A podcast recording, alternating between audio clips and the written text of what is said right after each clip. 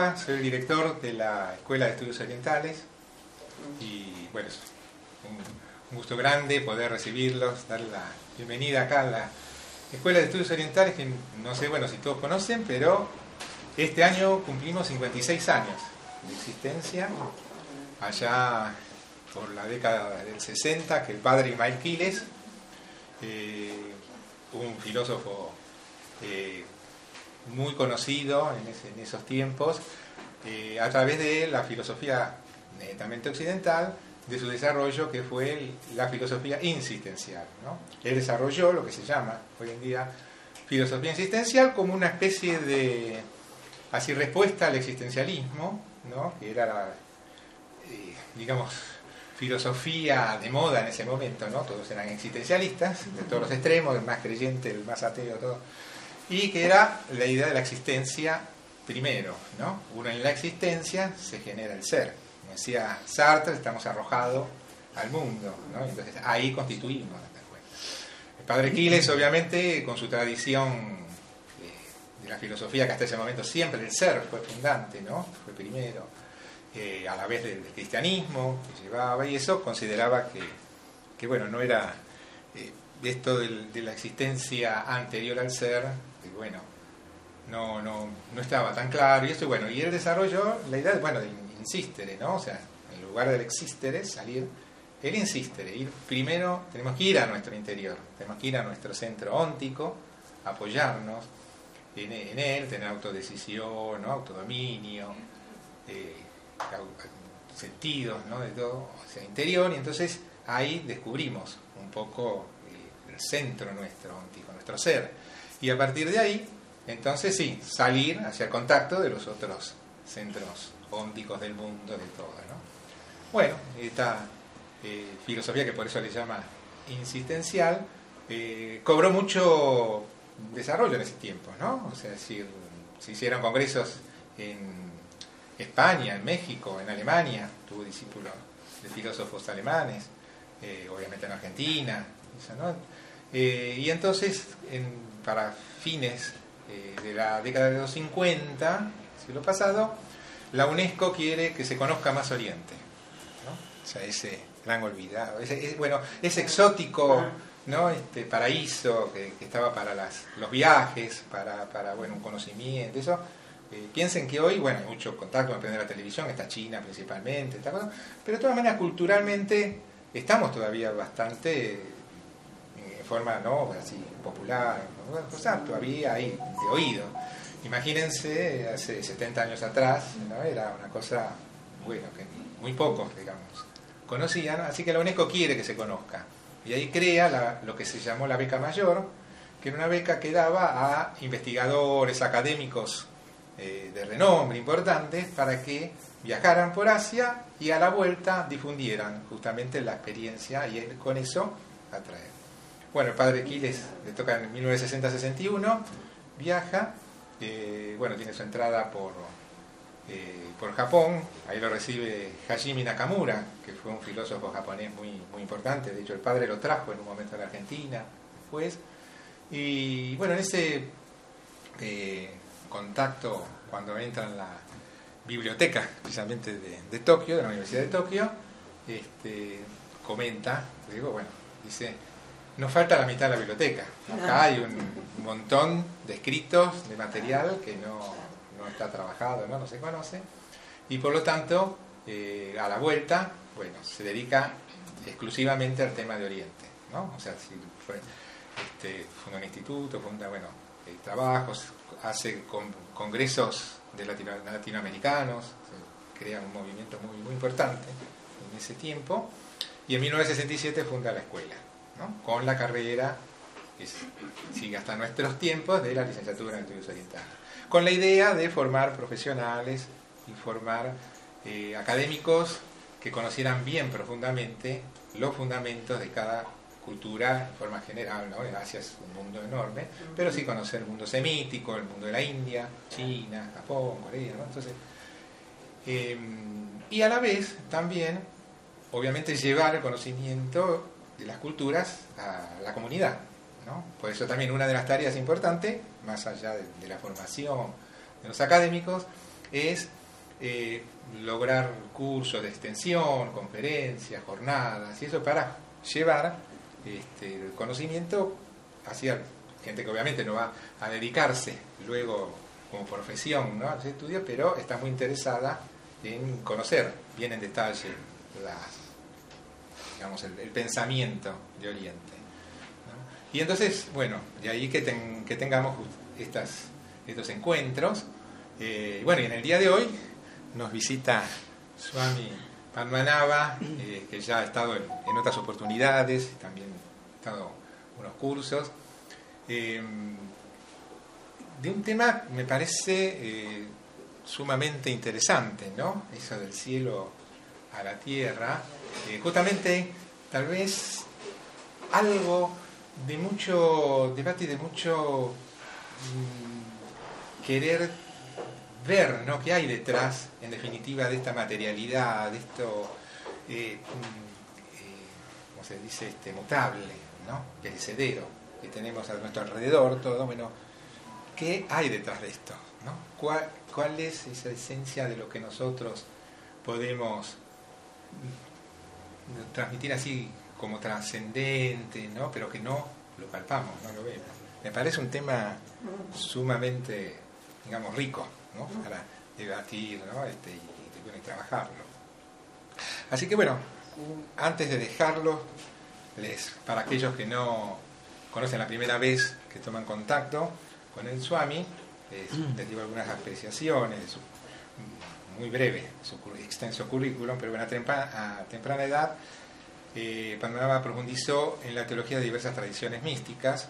Después de tomar el Vaishnavismo Gaudiya, se ha dedicado a un extenso estudio de las escrituras, justamente bajo la guía de varios mentores, eh, con fluidez en inglés y español, ha escrito cientos de artículos en ambos idiomas, con sus dos primeros libros publicados en inglés, acá tenemos justamente uno, precisamente el primero, hizo, eh, y durante los últimos 20 eh, años ha viajado por todo el mundo y ha dado conferencias en universidades, ashram, estudios de yoga, eh, y todas sus numerosas charlas y seminarios están disponibles en línea. Esto es interesante para que tengan en forma gratuita. La web es swamipadmanava.com, así que pueden este, consultar ahí los, las ponencias y las conferencias. Esto es sumamente interesante. Como líder de comunidades y retiros espirituales, inspira tanto a los practicantes como a los visitantes con sus enseñanzas ¿no? y con su ejemplo personal. Así que bueno, los dejo eh, que nos, nos instruyan en este tema del cielo a la tierra, ¿no? sumamente interesante.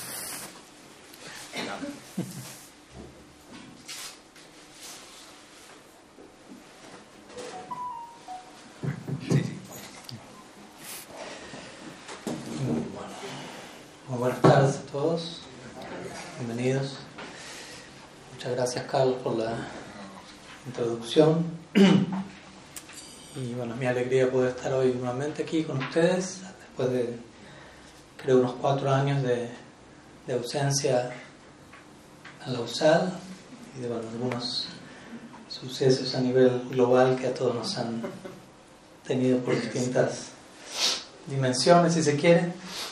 Así que muy feliz de poder estar aquí hoy, ya en unos días continuando viaje, pero bueno, no queríamos dejar de, tener la chance de compartir una vez más con, todos ustedes. Y bueno, como bien eh, Carlos acaba de introducir, el tema del día de hoy va a ser el cielo en la tierra, descubriendo el espíritu a través de la materia, lo cual es un título que puede sonar quizás paradójico, quizás contradictorio en cierta dimensión de nuestra concepción de las cosas, ¿no?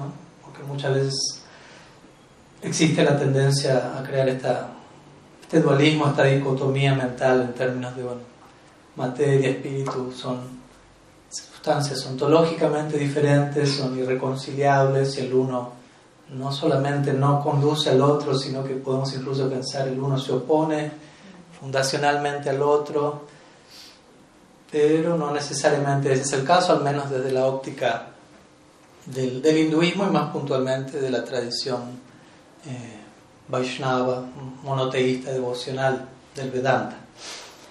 Entonces el tema de hoy, para mí, no solo para Carlos, para mí también, como se imaginarán, y ojalá para todos ustedes, es un tema muy, muy importante, no solo porque mi propia tradición lo toca, sino que es un tema presente en todas las distintas tradiciones místicas, tanto de Oriente como de Occidente, que hacemos con la tierra, que hacemos con el cielo, que hacemos con la materia y con el espíritu, y cómo crear puentes de conectividad y relación entre ambos.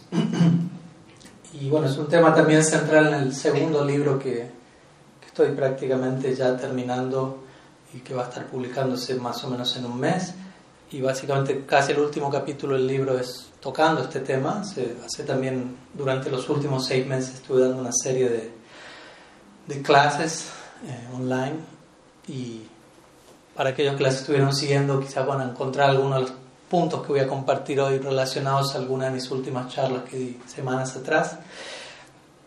Eh, el tópico del libro, el tópico de la charla, de las charlas que estuve dando se conoce como personalismo radical y básicamente gira en torno a la noción de la, la corriente personalista en el hinduismo, así como está la corriente no dual, la corriente del no dualismo radical, si se quiere, del Vedanta Advaita.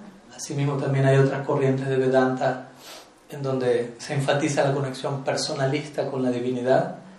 Y por personalismo radical, obviamente la palabra radical en este caso no significa nada negativo, sino aquello que viene del latín radix, algo que se da en su misma raíz. Entonces, ¿cómo podemos ser personalistas hasta la, hasta la raíz si se quiere. Entonces, esta idea vamos a estar conectándole con el tema de hoy, cómo relacionarnos con el mundo de la manera más personal posible. Y cómo la cultura de la India y la tradición del Vedanta incluso nos va a entregar una concepción de la materia sumamente personalista, sumamente personalizada, todo siendo relacional, si se quiere, todo, todo teniendo una conexión sumamente íntima. Entonces, principalmente voy a compartir la perspectiva del Vedanta devocional, que es la tradición de la cual formo parte, también conocido a veces como el Gaudiya Vaishnavismo. Comento esto también porque muchas veces se habla de las tres religiones monoteístas centrales, y se menciona el Islam, el judaísmo y el cristianismo, pero interesantemente hay una cuarta religión que es el Vaishnavismo, que es monoteísta y que en realidad el, día de la fecha, al menos de acuerdo a lo que Wikipedia me dijo, es la, segunda, luego el cristianismo en términos de adeptos en todo el mundo. Pero bueno, como Carlos bien decía, todo lo que acontece al otro lado de Occidente todavía es un horizonte a ser descubierto. Y desde ese lado también enfatizo ese punto. ¿no? Hay una corriente de Vedanta, no solamente Advaita Vedanta, que es una corriente por supuesto, pero otra de las corrientes tiene que ver con eh, lo que se conoce como Vaishnavismo o Vedanta teísta devocional. Entonces vamos a concentrarnos desde la óptica de este tipo de tradición, en donde vamos a ver cómo el mundo de la materia eh, no, es solamente, no es solamente algo que no es malo, que no es algo profano si se quiere, sino que incluso tiene el potencial de convertirse en todo un portal hacia la trascendencia. Si, aprendemos y desarrollamos el ojo para apreciar la materia debidamente, la orientación correcta, vamos a descubrir cómo la materia devela el espíritu debidamente abordada. Pero nuevamente, todo es una cuestión de desarrollar el abordaje apropiado. Y para eso está el conocimiento, para eso está la educación, para orientar nuestras acciones. Primero necesitamos un tipo de información que es llevada a la práctica y, eso genera un tipo de fruto. Pero todo comienza por qué conocimiento orienta nuestros pasos, por decirlo de alguna manera. Nuestro maestro diría, Thakur Bhaktivinoda, la materia es el diccionario del espíritu. Entonces, interesantemente, si, si sabemos cómo llegar a la materia, vamos a terminar leyendo conciencia allí, siempre, en el trasfondo. Como Wendell Berry, ella también diría muy interesantemente, una, mística cristiana, ella diría, no existen lugares no sagrados, solamente existen los lugares sagrados y los lugares profanados. En otras palabras, todo es sagrado y lo que no es y lo que sigue siendo sagrado a veces es profanado por nuestra falta de visión de aquello que es sagrado. Pero no es que existe algo non santo o no sagrado. Si tenemos el ojo todo es sagrado. Si no tenemos el ojo quizás lo profanamos todo en nuestro camino. y terminamos nosotros volviéndonos el, el peligro público central. Entonces, de ese lado la importancia de educar nuestro ojo, básicamente. Y un punto central que vamos a tratar de compartir hoy es que el mundo de la materia no solo es bueno, si se quiere, sino que es tan bueno, tan favorable, que dentro del marco del Vedanta devocional, el cielo mismo desciende a la tierra, si se quiere. Dios mismo se manifiesta en este mundo para celebrar su propia existencia. Entonces, ¿qué tanto podemos considerar la materia como algo profano si el, absoluto mismo una y otra vez es alojado por este plano, por decirlo de alguna manera? Y desde allí vamos a culminar compartiendo algunos puntos también sobre cómo el, logro del cielo, aunque la palabra cielo en nuestra tradición quizás es más reemplazada por una idea como el mundo espiritual, pero es la misma idea. Ustedes usan la palabra que, que más les resulte, iluminación, cielo, mundo espiritual. Vamos a mencionar cómo el logro o el acceso a este mundo, lugar, es más bien un acceso en términos de conciencia. ¿no? En otras palabras, el cielo es un estado de conciencia. No es tanto un lugar geográfico en el que tengo que, al que voy a llegar en 3D. ¿Me explico? no es que me tomo una nave y eventualmente llegué allí, porque el movimiento y el traslado es no tridimensional, sino en términos de movimiento interno. No sé si voy a llegar a tocar todos estos temas. Vamos a ver. Los que ya me conocen saben que sí, soy peligroso en ese sentido, así que con su permiso. Entonces, obviamente antes de, de mencionar qué es, cómo concebir la materia idealmente, de acuerdo, o cómo se concibe la materia idealmente a través del ojo del Vedanta devocional, unas breves palabras en términos a concepciones cerradas o malentendidos en relación al mundo de la materia. Porque muchas veces para entender qué es lo que algo es, primeramente necesitamos saber qué no es. Y probablemente ese qué no es, tal vez era la idea que veníamos llevando. ¿no? Siempre recuerdo la primera vez que leía Eric Fromm en su libro El arte de amar, y el primer capítulo básicamente es ¿qué no es el amor? ¿no? Si uno sobrevive ese capítulo puede continuar con la obra. Porque en ese capítulo generalmente uno se va a encontrar probablemente todas las ideas que uno tenía acerca del amor siendo destronadas una tras otra. Hasta que uno queda completamente desarmado preguntándose, ¿y qué es el amor entonces? y luego ahí él comienza a explicar qué es. Pero primero muchas veces necesitamos desaprender más que aprender, como hablábamos hace, unos días en una charla, de construir y reconstruir sobre cimientos nuevos. Entonces existen diferentes eh, confusiones, diferentes malentendidos promovidos en diferentes direcciones por diferentes personas, yo diría más que malinterpretan el mensaje original de las tradiciones místicas, en donde se, se promueve en el nombre de incluso el cristianismo o mi propia tradición, el mundo es algo malo, el mundo es algo profano, el mundo es algo inherente ontológicamente malévolo.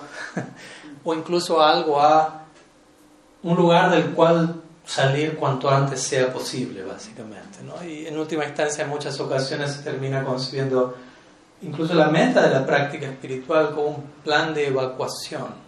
¿no? ¿Se entiende? Donde plan, proyecto de salvación personal, evacuación urgente de este, de este plano o algo por el estilo. Esa no es como se imaginará la conclusión real del Vedanta devocional. Existe la noción de mukti o moksha, muchos de ustedes la habrán oído. Mukti o moksha significa básicamente liberación, salvación, redención. Y muchas veces esto es presentado en términos de trascender el samsara. Y estaba dudando de ir al pizarrón y volver, pero me parece que voy a estar más tiempo yendo y viniendo, escribiendo cada una de las palabras. Perdón si los torturo con demasiado glosario sánscrito. Samsara se refiere al repetido ciclo de nacimientos y muertes. Y mukti o moksha son sinónimos, se concibe como el dejar de encarnar, si se quiere, ¿no? y acceder a la trascendencia, la, eternidad, etc. Ahora bien, para la tradición del Vedanta devocional, la meta última es algo más aparte de mukti o moksha. Para nosotros la meta no es solamente dejar de encarnar, sino amar al absoluto básicamente. Y para nosotros mi punto es, eso puede comenzar aquí. O sea, no, no, estamos, no nos proyectamos en términos de hay que salir de este lugar cuanto antes sea posible, sino hay que abordar este lugar de manera tal que todo lo que en, última instancia deseamos se va a revelar donde sea que estemos. ¿Se entiende la diferencia? Para nosotros, el deseo de desarrollar amor divino, que en, en, sánscrito se conoce como prem, es nuestra meta en la vida. Prem se refiere la meta última de la vida, amor divino. Y la meta del amor divino en un sentido es un estado de post-liberación, si se quiere, donde más que a desearse trascender el samsara, se desea absorberse plenamente en una relación amorosa con Dios, incluso en este mundo. Y uno está tan absorto en ese, en ese deseo que ni siquiera uno está preocupado por trascender el samsara, porque uno ya encontró todo lo que buscaba en el samsara incluso. Samsara, pues samsara, haciendo un juego de palabras, significa ciclo de repetidos nacimientos y muertes, pero samsara, sara significa en sánscrito también esencia, y sam significa plena, completa. Entonces, samsara puede ser el ciclo de repetidos nacimientos y muertes, pero debidamente abordado se convierte en plena esencia. Plena esencia es encontrada aquí, y de ese lado uno, una persona no, no, desea ya ir a otra parte, porque entiende, no es una cuestión de ir a otra parte, sino de encontrar lo que hay que encontrar. Entonces, la noción del Vedanta devocional de trascendencia, pues muchas veces si escuchamos trascendencia, tal vez nuestra mente va a una idea de rechazar algo. No, trascender este mundo, quizás lo conocimos como abandonarlo, dejarlo atrás, hacerlo a un lado, no quiero prejuzgarlo, pero muchas veces la idea puede ir para ese lado. Trascender implica rechazar, pero en última instancia trascender, al menos para el Vedanta devocional, tiene más que ver con integración. En otras palabras, si todo es debidamente entendido, no hace falta rechazar nada. Lo único que hay que rechazar es la visión errada de cómo podemos llegar a entenderlo todo. Pero si tenemos el ojo apropiado, no, hay nada que rechazar, todo es utilizable, porque todo es energía, una, una energía u otra del Ser Supremo. O sea, la, la visión del Vedanta devocional. Existe el Ser Supremo, Shaktiman, o la fuente de toda energía, nosotros como almas, una de esas energías, el mundo de la materia, otra de esas energías, pero todas son energías de una misma fuente energética. Por lo tanto, todas tiene el potencial de estar a su servicio, no hace falta rechazarlas, sino integrarlas. De hecho, en un famoso verso de una de nuestras escrituras, conocido como el Srimad Bhagavatam, dice: Y básicamente dice: para alcanzar la perfección en el bhakti, que es el yoga de la devoción, que es la otra manera de referirnos al Vedanta devocional, dice: Nav nirvino nati uno no debe estar demasiado apegado ni demasiado desapegado. Si uno está demasiado apegado a este mundo, viéndose a uno como el centro y viendo todo girando alrededor de uno, lo cual suele ocurrir, aunque tiene poco y nada que ver con la realidad, no va a alcanzar uno la perfección. Ahora, si yo estoy demasiado desapegado, no voy a poder ver nada en relación al servicio al Ser Supremo, pues estoy demasiado desapegado de todo. Y el éxito en Bhakti es que todo sea integrado y visto como una energía divina en última instancia. Entonces, para alcanzar la perfección, no hace falta ser muy desapegado, no hace falta ser muy apegado. Sendero medio. ¿no? Esa es la, la idea, básicamente. De vuelta, algunas de las malinterpretaciones a este respecto, que incluso se encuentran prevalecientes en, mi propia comunidad, y parte del libro que estoy escribiendo es un poco un, intento por, por recordarnos a nosotros mismos como comunidad cuál es nuestra propia esencia, es parte del precio de, pertenecer a cualquier tradición, de encontrarse con, con cómo la tradición muchas veces es mal representada y mal concebida y tratar de de recordarnos la esencia de esa tradición con toda la oposición que aparecerá en el camino, como se imaginarán. Y muchas veces existe este énfasis en el asceticismo, si se quiere, ¿no? la extrema renuncia y, y como una consecuencia de este extremo énfasis en, la renuncia, se terminan conclusiones como el mundo es malo, la materia es mala y por consecuencia el cuerpo material es malo. Eh, la vida de familia es mala o no, o no tan buena. y lo superior es la renuncia, lo superior es lo monástico, etc. Y no es así. Y lo dice un monje. en otras palabras, o sea, uno puede alcanzar la perfección espiritual siendo monje, obviamente, si no, no estaría siendo monje, pero no es que necesariamente seas una posición privilegiada en comparación a alguien que se encuentra en, otro, orden de vida, por decirlo así. Al menos desde, desde nuestra tradición esa es la postura. En otras tradiciones quizás sean, haya otras posturas. Pero para nosotros, de vuelta, el mundo de la materia no ha de ser rechazado, ha de ser debidamente incorporado e integrado, o nosotros más bien incorporarnos e integrarnos. Y de ese lado, como siempre le digo a miembros de nuestra comunidad, es importante cuidarnos de no generar en nuestra propia mente esta dualidad de vida espiritual y vida material. Varias veces escucho a algunos practicantes diciendo, bueno, mi vida espiritual este rato al día y hago esto, esto, y luego viene mi vida material.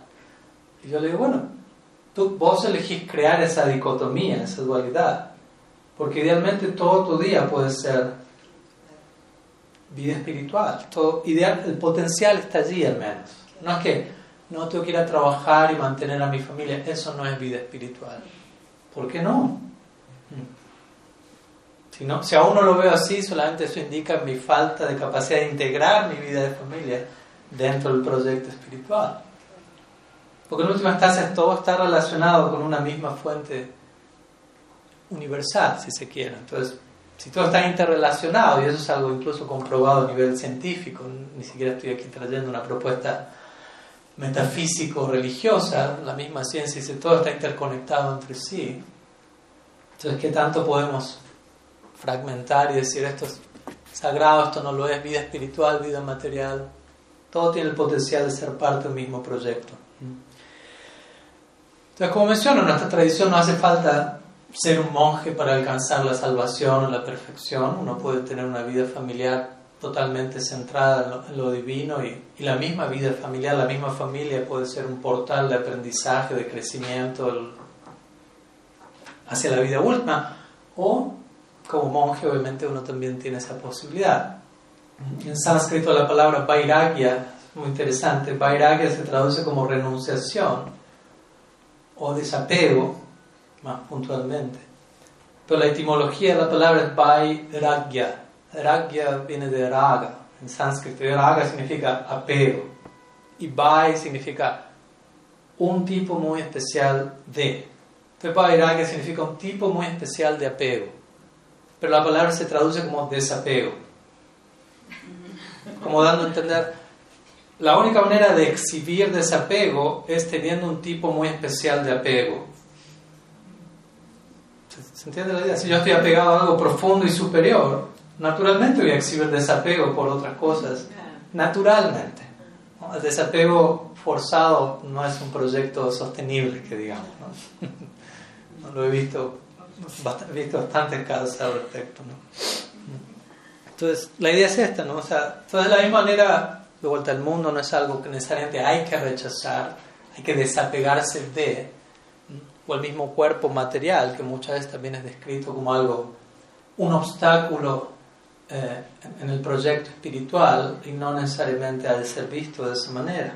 De hecho, en nuestra tradición el, cuerpo material se concibe como si uno se ocupa debidamente en práctica espiritual, el cuerpo material tiene el potencial de quedar espiritualizado. En el cristianismo estaría el concepto de las... No sé si... Perdón. En español se dirá de la misma manera, a veces me vienen los términos al inglés en la cabeza, ¿no? Trans, transubstantiation. transubstanciación. Ok. Entonces en el cristianismo existe esta idea, la transubstanciación de la materia. Como cuando, por ejemplo, en la misa, el pan, el vino, en un momento del, del, ritual, si se quiere, ya no es concebido como pan y vino, sino como el cuerpo y la sangre de Jesús. Algo pasó entre medio, en donde eso que originalmente era concebido como materia, ahora es visto como algo trascendental, básicamente. Entonces, en otras tradiciones existe esta idea, algo que es concebido como mera materia ordinaria, si se quiere, a través de un determinado proceso de alteración de nuestra percepción, es de repente visto como presencia divina allí. Entonces, de ese mismo lugar, conseguimos cada átomo de nuestro cuerpo material puede ser embebido por la influencia divina y el cuerpo material se vuelve un cuerpo espiritualizado. Es una concepción que requiere un seminario aparte. Perdón si le estoy lanzando muchas ideas nuevas, pero quería compartirle este punto también. Entonces mi punto es, uno puede decir, bueno, el cuerpo es algo material, sí, pero que sea material no quiere decir que sea un obstáculo necesariamente. Debidamente utilizado, el cuerpo facilita más que obstaculizar. La forma no necesariamente limita. A veces uno piensa, toda forma limita. El cuerpo tiene una forma y limita a la, al alma amorfa, si se quiere. No, la, la forma también puede facilitar. Por ejemplo, uno puede ser un artista un pintor, que tenemos un amigo al respecto, y puede tener ser un artista inherentemente uno tiene arte dentro de, dentro de sí, pero a menos que uno consiga una forma en la forma, en la forma de un lienzo, de un uno no puede concretar, alcanzar la consumación del acto artístico. ¿Me explico? La forma en la forma de un lienzo no limitó, la forma no limitó, la forma facilitó la expresión de ese arte. Es un ejemplo de este mundo, que nos muestra cómo la forma, sea la que fuere, no necesariamente es un límite, puede facilitar. lo mismo se extiende a este cuerpo y a cualquier otra forma en este mundo. Entonces lo que hoy es visto como un obstáculo tiene el potencial de ser un facilitador, pero de vuelta tenemos que desarrollar el ojo para ver eso. Gran parte de todo lo que estamos hablando aquí es aprender a ver Aunque podamos decir, no, yo ya veo. Aprender a ver. Por eso la mayoría de los, de los mantras donde uno ofrece respeto al guru o al maestro dicen cosas como etc. ¿no? Donde uno ofrece respetos al guru porque despierta, me enseña a ver, me entrega ojos, entre, trae el ungüento, la salvia a través de la cual podemos ver pero yo la estoy viendo, no necesito ir al oculista, pero ¿qué vemos? No? ¿Qué vemos? ¿Qué vemos cuando vemos la materia, etcétera? Entonces hay que entrenar el ojo interno. Entonces volviendo a la idea del mundo, también algunas personas, quizás incluso algunas que estén familiarizadas con, con la tradición del Vedanta devocional, algunos pueden decir, bueno, pero hay secciones en las escrituras de la India donde se habla, perdón, lenguaje, se hablan peste del mundo. Y hay otras secciones que no, que dicen lo opuesto, y ahí viene todo un tema más bien hermenéutico, decir, bueno, ¿cómo entender las escrituras? Porque es todo un, de vuelta, otro seminario aparte tenemos allí. Hay, hay, muchísimas secciones en las escrituras y no solo en las nuestras, en todas, donde aparentemente hay contradicciones. por ejemplo, en Bhagavad Gita se dice, El mundo material es miserable y temporal. Bienvenidos.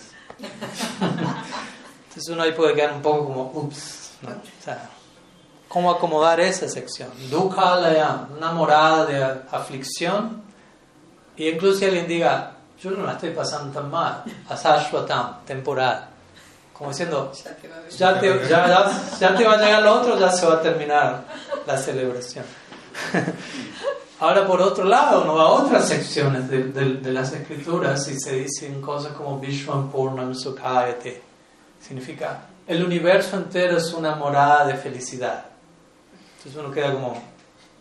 ¿no? Dukhalayam Purnam Sukha, Dukha, Sukha, ¿no? Sukha significa felicidad, Dukha significa aflicción. Entonces, por un lado está lleno de miseria, por otro lado está lleno de felicidad. O sea, o una o la otra con cuál nos quedamos aquí. Y ahí es donde debemos entender que las escrituras, cuando hablan, también se dirigen a diferentes audiencias. Tienen diferentes audiencias con diferentes capacidades. Así como una madre se va a dirigir a su hijo travieso de cierta forma. Si la madre sabe, mi hijo quiere meter el dedo en el enchufe, le voy a hablar de las miserias de meter el dedo en el enchufe, con un lenguaje intimidante, claro. Y si mi hijo aprendió la lección y, no está pensando en eso, no necesito recurrir a ese tipo de términos. Entonces, de la misma manera, las escrituras muchas veces emplean lenguaje de sí. Cuando, cuando, cuando intentan desanimar a alguien que está excesivamente apegado a explotar los recursos del medio ambiente, van a usar un lenguaje, eso es miserable, eso es temporal, ¿no? Como uf, ¿no? Pero para alguien que está debidamente entrenado, al mundo es una morada de felicidad. ¿Se entiende la idea? ¿no? Entonces, digo esto como un ejemplo. Hay muchísimos otros temas donde vamos a encontrar declaraciones similares y antes de parcializarnos con una declaración u otra. Taktu Samambayat, dice el Vedanta Sutra, significa uno debe entender las declaraciones de las escrituras en contexto. Porque si no, como decimos, un texto fuera de contexto se vuelve un pretexto, muchas veces. Entonces debemos saber entender todo esto en su lugar, en su lugar correcto. Entonces, para aquel que tiene la visión correcta, el mundo es un sitio de plena felicidad. El mundo no es una ilusión, aunque muchas veces se utiliza esta expresión en algunas secciones de las escrituras, se describe el mundo como ilusorio. ¿Y qué entendemos por eso?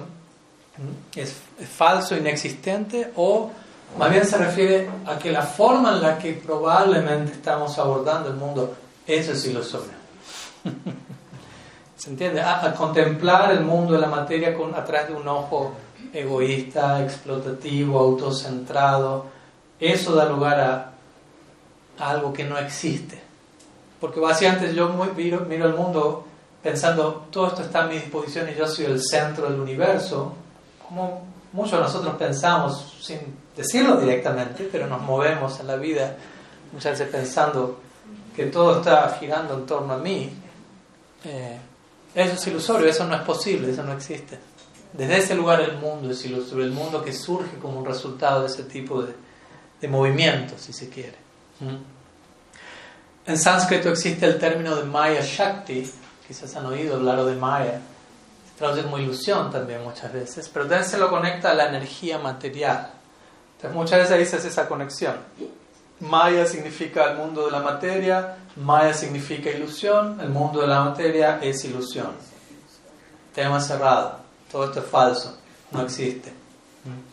Y existen algunas escuelas que promueven ese tipo de, de noción. En el caso del Vedanta devocional, más bien la idea es Maya, la energía material, es una energía de Dios, nuevamente, al servicio de Él.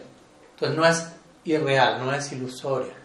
Pero cuando intentamos acercarnos a esa energía en un espíritu abusivo, si se quiere, esa energía nos va a cubrir y vamos a quedar viendo una ilusión. Pero cuando abordamos esa misma energía con un espíritu ah, de dedicación, de integridad, esa energía se nos va a mostrar de un lugar completamente diferente. Como si yo me acerco a una persona con la intención de explotarla, con la intención de servirla la reacción va a ser diferente. Voy a ver algo distinto en base a, a, lo que, a mi abordaje y a la reacción de la otra persona. Entonces, para nosotros, nuevamente, Maya Shakti o Maya o el mundo de la materia no está en contra de Dios.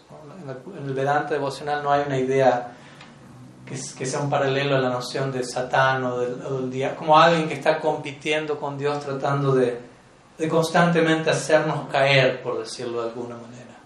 La concepción del Vedanta devocional es todo, es una energía del, Ser Supremo y todo está al servicio de Él. No hay alguien que le pueda hacer la competencia, por decirlo de alguna manera. Todo está en su servicio, nada está en contra. Y si vemos algo en contra es porque probablemente nosotros estamos un tanto yendo a contramano, si se quiere, de la voluntad divina. De hecho, el mundo de la materia es algo tan venerado en, el Vedanta devocional que, por ejemplo, en la cultura de la India en general, más allá de mi tradición, se habla de siete madres. No vamos a ir una por una, es otro seminario aparte.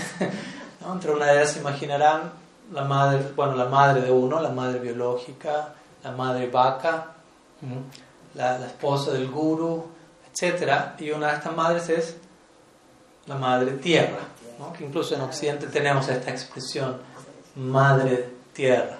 Esto mismo en, las escrituras de la India de miles de años atrás, madre tierra. A veces la escribe como la esposa de Dios en ciertas secciones, a veces la escribe en otras secciones como una expansión misma del Ser Supremo, para tener en claro qué posición se le da a la materia. Incluso desde la perspectiva de no diferencia, en nuestra filosofía existe algo que se llama Ved a Ved, que quiere decir todo es igual y diferente al mismo tiempo de Dios. Y les doy un ejemplo para ilustrar esto. Por ejemplo, tenemos el fuego, y en el fuego también hay calor, hay luz, hay chispas, hay humo. Todo eso es el fuego, en un sentido. Pero al mismo tiempo no es todo lo mismo. Con el fuego yo puedo quemar y con la chispa probablemente no, no termine de, prender fuego lo que el fuego puede prender. ¿Se entiende la idea, no? O los rayos del sol, El sol entra por la ventana y no puede decir, ah, entró el sol. Sí y no. Si, si, hubiera entrado el sol literalmente, se acabó esta charla y se acabó la usada. Y nos acabamos todos nosotros. Pero entró el sol al mismo tiempo en la forma del sol. Entonces, los rayos son iguales y diferentes. El sol y sus rayos son iguales, se entiende la diferencia entre sí. De la misma manera, todo es igual a Dios en el sentido que todo está íntimamente ligado a Él, pero al mismo tiempo es diferente en la forma que hay diferentes energías. La perspectiva de haber o de no diferencia, de la perspectiva de no diferencia, la materia no es diferente de Dios. Dios y la materia es uno, así como Dios y todo lo demás es uno. Hay, líneas vedánticas que dicen Sarva Kaloidam Brahma. Todo lo que existe es Brahman. Todo lo que existe es el absoluto. No hay algo que exista aislado del absoluto. No hay algo que exista una existencia separada de la existencia del absoluto. Pues si habría un segundo absoluto, ya no hay absoluto. Y del lado de la diferencia, este mundo es, o la materia es un Shakti o una potencia de Dios. En un sentido no es diferente a Él, y si hablamos de diferencia, es una energía de Él, pero que está intrínsecamente conectada al Ser Supremo. Y en el Vedanta devocional, toda energía, como dijimos, todo Shakti está al servicio de la fuente de toda energía la cultura de la India, no sé si alguno de ustedes tuvo la chance de ir allí, me imagino que si fueron habrán visto alguna, alguna vez esta ceremonia, se conoce como Arati, donde se ofrece una deidad, una imagen en el altar, diferentes altares, diferentes elementos como incienso, una lámpara, agua en una caracola, flores, abanico, se suena una caracola también. Hoy no trajimos el plato para hacer la ceremonia en vivo, en directo, pero bueno, existe este tipo de ceremonia y los elementos que se ofrecen en el plato, interesantemente, representan los Pancha Mahabhutas, que son los cinco elementos centrales: tierra, agua, fuego, aire, éter. ¿Y cuál es la idea? Es todo en este mundo está hecho de tierra, agua, fuego, aire, éter, de una combinación. Entonces, lo que hay en este plato que se ofrece es una representación simbólica de todo el mundo. Todo está hecho de eso y el, plato representa el mundo. ¿Qué se hace con el plato? Se lo ofrece al Ser Supremo, a la fuente de este mundo. Entonces, de ese lado se indica esa idea, ¿no? todas las energías de este mundo están en, conexión y en servicio a su fuente energética. Esa es la simbología de esta ceremonia de, de Arctic, como digo, en donde todo es utilizable. En un sentido es el reciclaje supremo, el reciclaje definitivo. No hay nada descartable, porque todo es visto como una, energía del ser supremo. No, hay nada a rechazar realmente. Para nosotros trascender algo, en este caso de vuelta, no es rechazar algo, sino ver cómo todo es integrado en, en, esta, en esta misma ecuación. En sánscrito existe otro término que es sambandha. Yo lo he mencionado en clases anteriores, me acuerdo. Significa sambandha. Banda significa conectado y sam significa todo. Y un nombre del Ser Supremo siempre es Mukhya Sambandha, quiere decir aquel con quien todo tiene su relación principal, con quien todo guarda su vínculo central.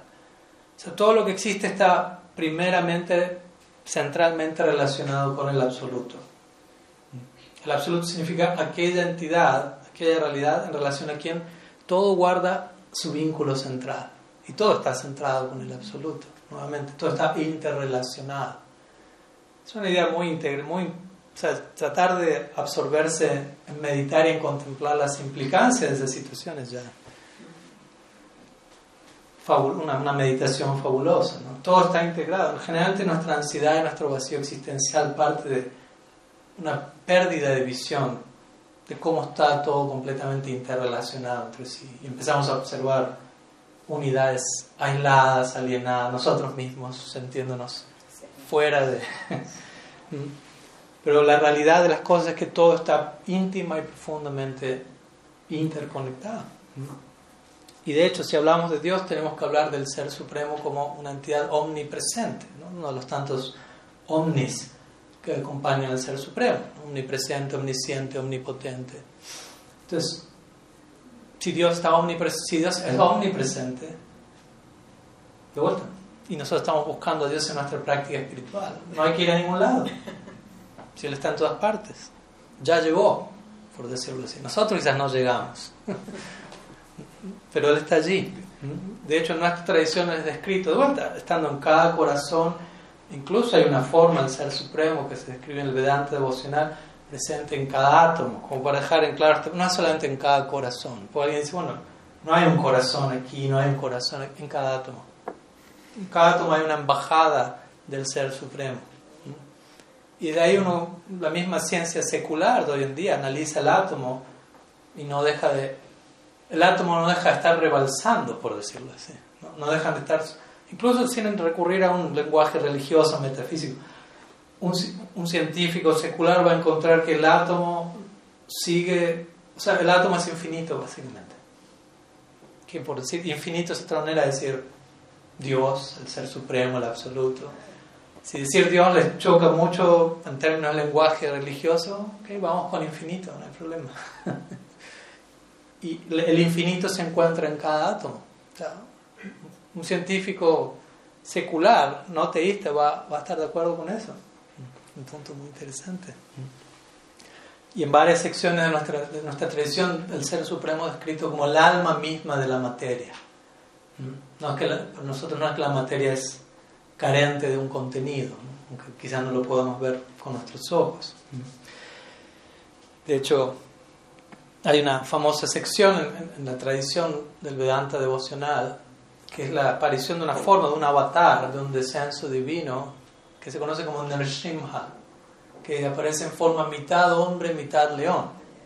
Se celebró hace unas semanas atrás, una vez al año se celebra su día de advenimiento, y el advenimiento de Nrsimha es muy particular porque, de vuelta, larga historia, voy a ir al, al punto.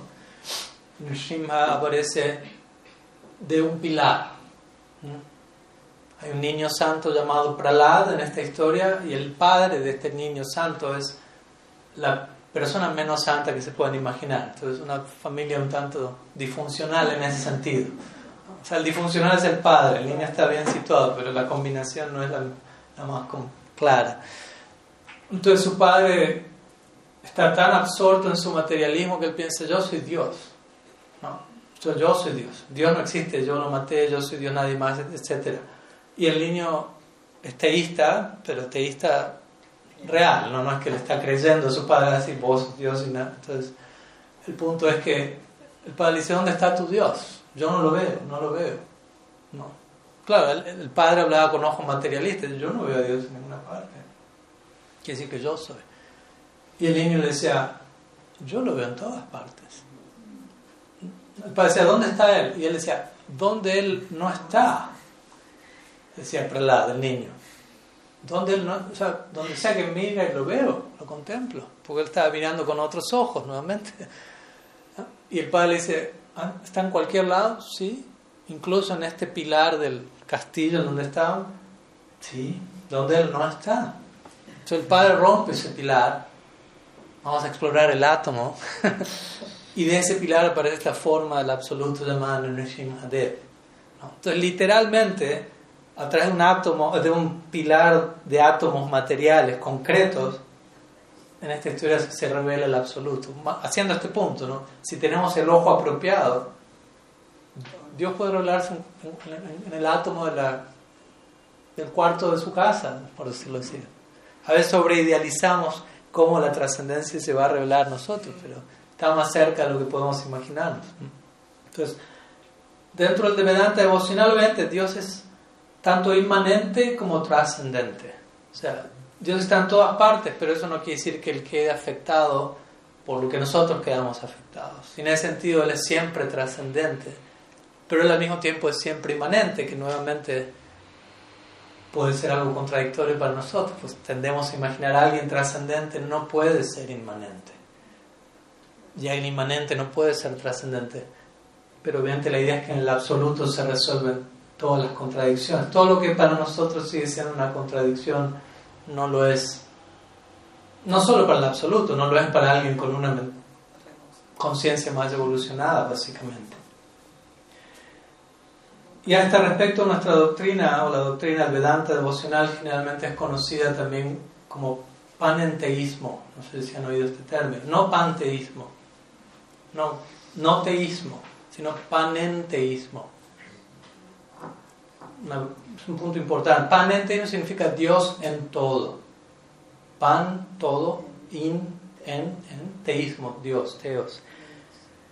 Y es un punto importante porque hoy en día muchas tradiciones teístas enfatizan Dios es trascendente y no está aquí.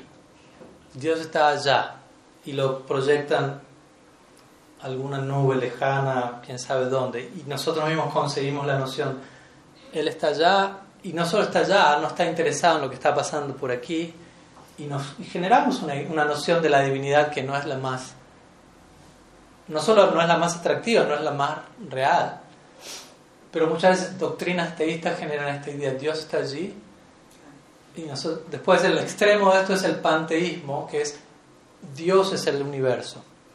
Y, y ya no existe Dios como una entidad, como una persona con la que me puedo relacionar, sino que se volvió el universo. En el otro caso es, Dios está allí y allá está lo santo y el universo se queda aquí profano y rechazable. Panenteísmo es un intento de armonizar estas dos, que significa Dios en todo. Entonces, Dios es trascendente, Dios está allí, allí, lo que sea que signifique allí, perdón que haga así,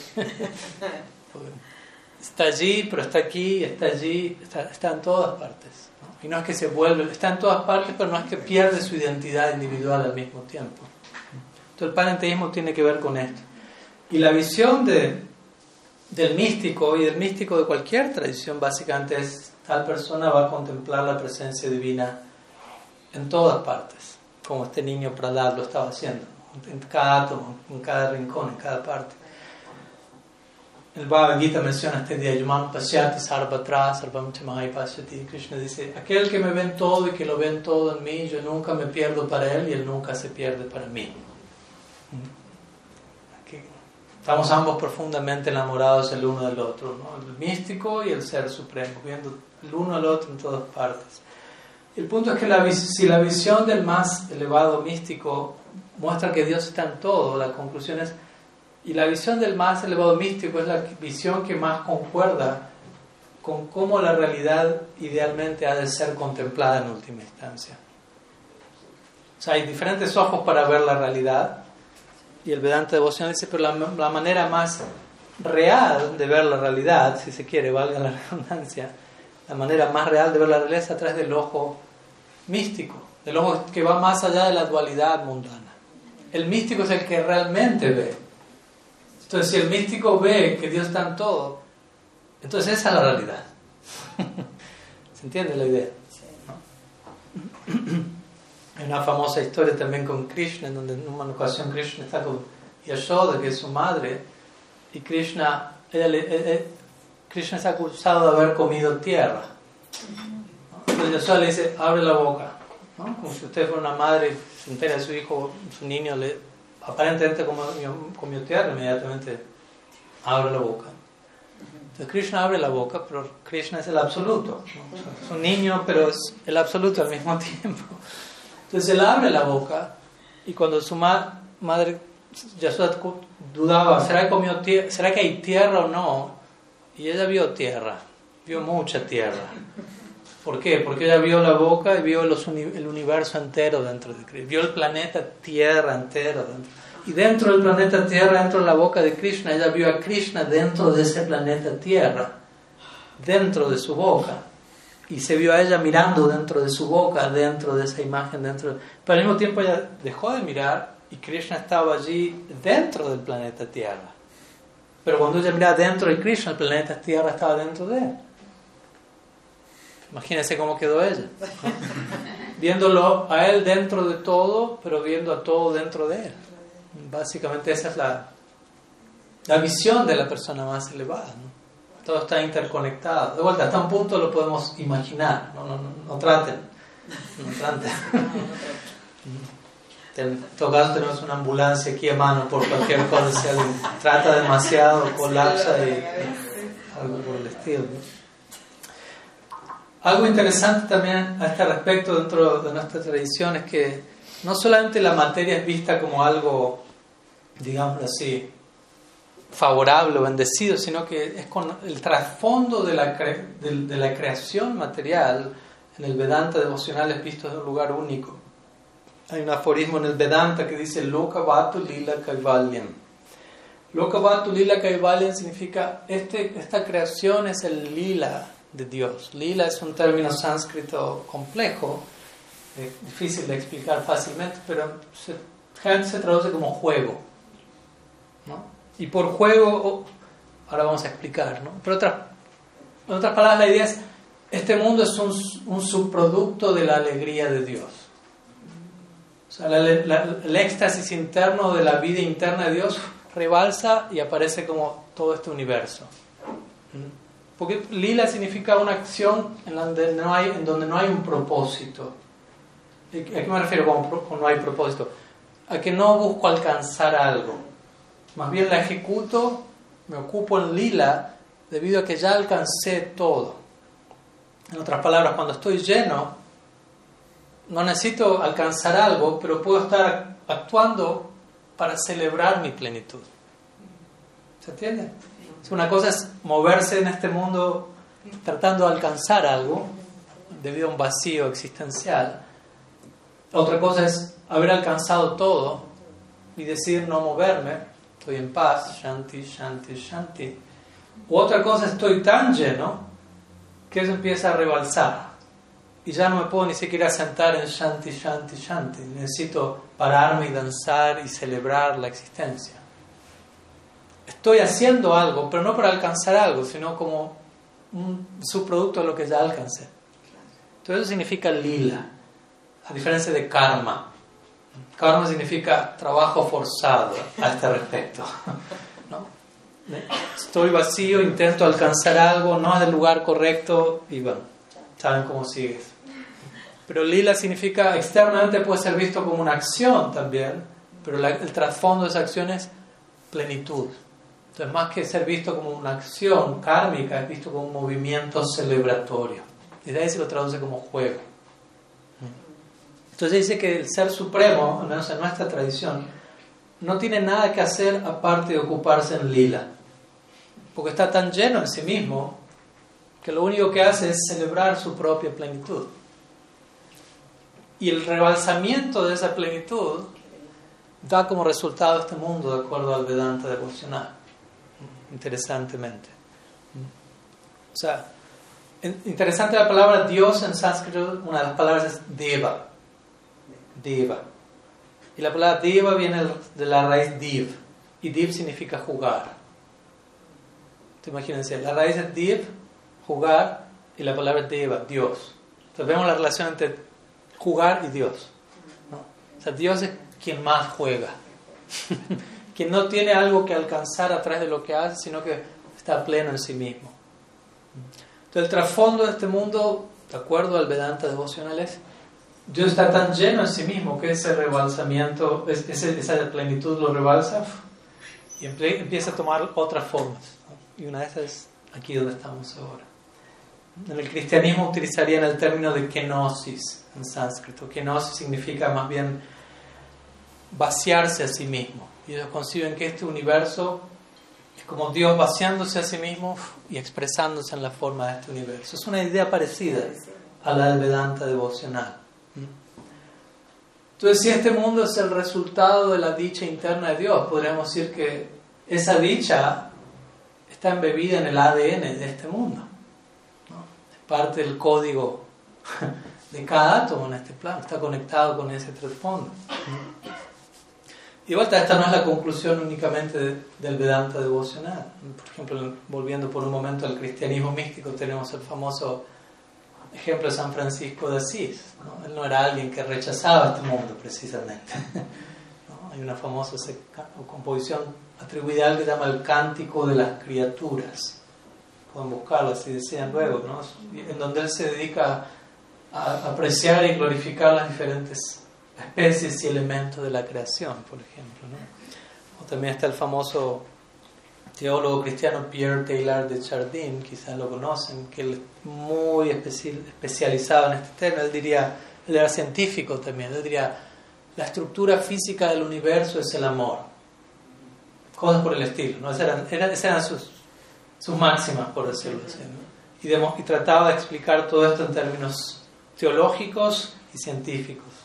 La estructura del universo es el amor básicamente. ¿no? El amor es el torrente sanguíneo, por decirlo así, está en el ADN de la creación material.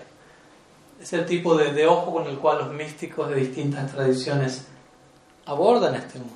Y de vuelta, a de ese ojo no vamos a decir este mundo es un lugar miserable, etcétera, sino más bien no hay necesidad de ir a otra parte, básicamente.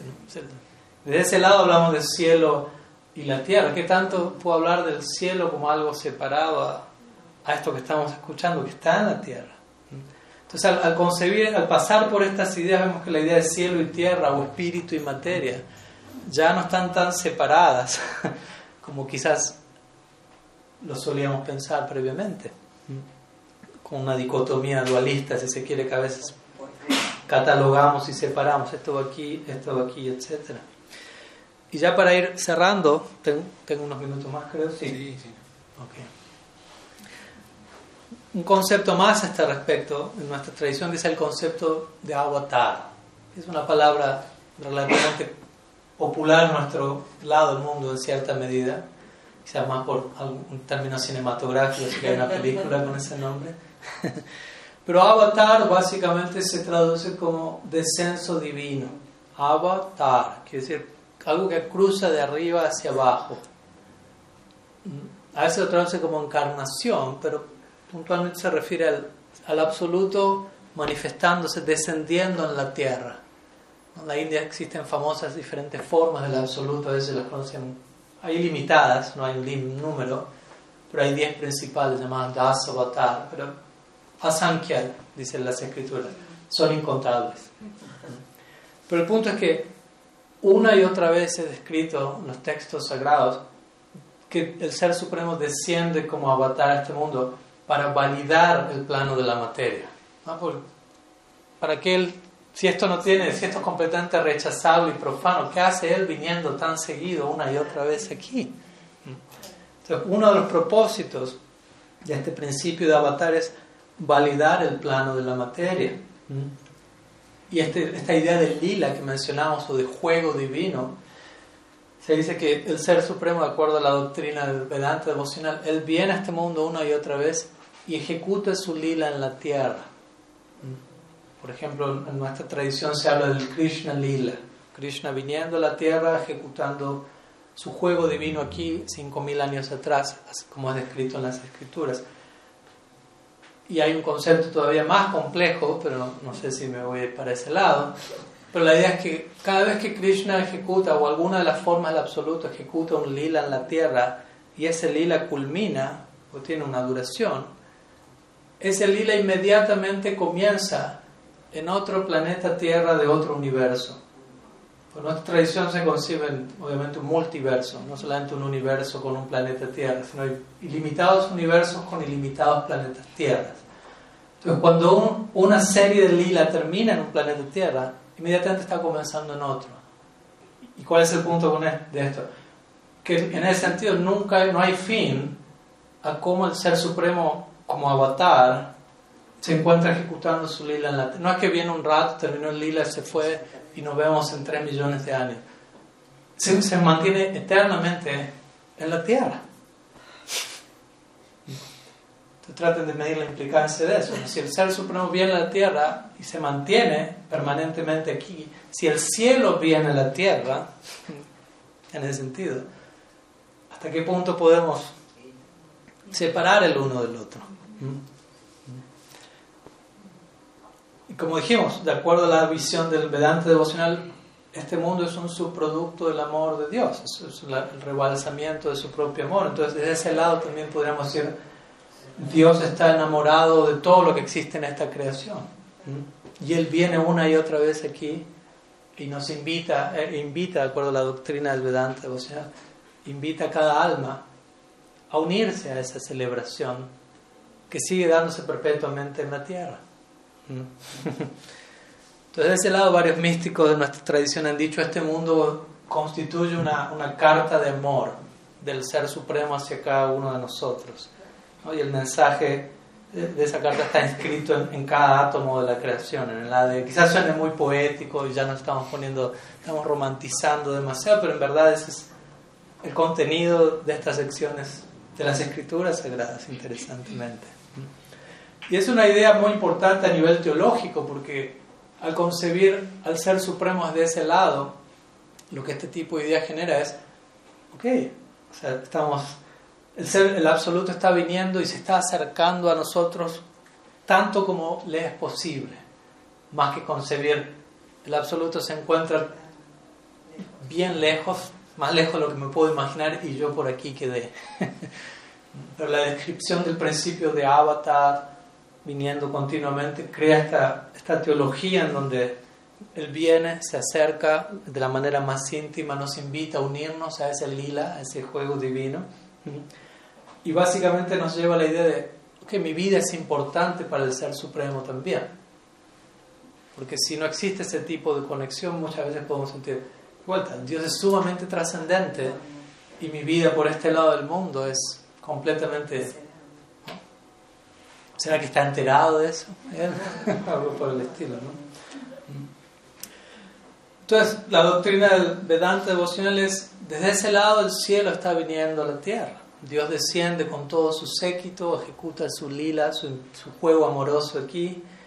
Y si de vuelta, si el cielo desciende a la tierra, podríamos decir, entonces el cielo debe, tiene que ser alcanzable desde la tierra, desde donde ya estamos, en otras palabras. Todo lo que podemos hacer para llegar allí, si es que alguien quiere llegar allí, comienza en el aquí y ahora, ese es el punto. No es algo donde tanto tenemos que proyectar el cielo es para otro día y en otro lugar, sino que más bien en este momento, en este lugar. ¿Mm?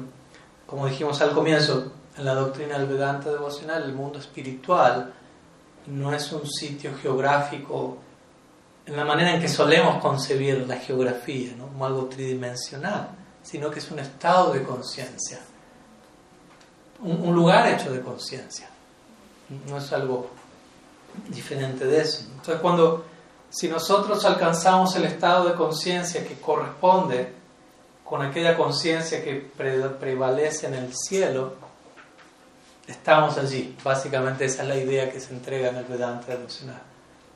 No importa dónde uno esté geográficamente, por decirlo así, uno esté físicamente. Cuando uno alcanza el estado de conciencia correspondiente, uno está accediendo a ese plano, pues es una dimensión, es un plano de conciencia. De allí el término sánscrito Jivan Mukta, yogico, ¿no? Jivan Mukta significa liberado en esta vida. sigue en este cuerpo, sigue yendo al baño, almorzando, durmiendo una siesta, pero no está en este mundo. de vuelta, ¿qué es este mundo entonces? ¿Qué es estar? ¿Qué es no estar? Ahí tenemos que replantearnos todo nuestro glosario, nuestra manera de entender las palabras, porque uno usa palabras, pero ¿qué entiende uno por cada palabra? Puede ser algo completamente limitante en cuanto a todo el alcance de cada palabra. Entonces, como mencionamos, la idea del Vedanta devocional es no, que Dios se encuentra en el, existe en un tiempo futuro. Dios es una persona eterna, por lo tanto existe el momento presente, en el eterno presente. No es alguien que se encuentra en otra parte sino de la manera más íntima e inmediata que podamos imaginarnos, más cerca de lo que podemos imaginar. Pero el punto es, obviamente la pregunta que es, ¿qué tan presentes estamos nosotros ante su presencia? Pues uno dice, Él está presente en todo momento, en todo lugar. Y uno dice, pero yo no siento nada de eso. Entonces, ¿qué tan, ¿dónde estoy yo? estoy presente, estoy ausente. Y ahí es donde viene obviamente toda la disciplina espiritual de una tradición u otra, que es tratar de conectar con eso que ya está ahí, tratar de volvernos conscientes y presentes. Y no es tanto de vuelta, llegar allí, donde fuera que sea allí, es más bien aprender a estar aquí. No es lo mismo. Lo repito una vez más. La práctica espiritual no es tanto llegar allí, llegar al cielo, a futuro, a algún otro lugar, en algún otro momento no es tanto llegar allí, sino aprender a estar aquí, aprender a habitar el ahora. De manera que hasta, el, hasta llegar al punto en donde realizamos, ah, todo estaba aquí, no había necesidad de, ir a ningún lado.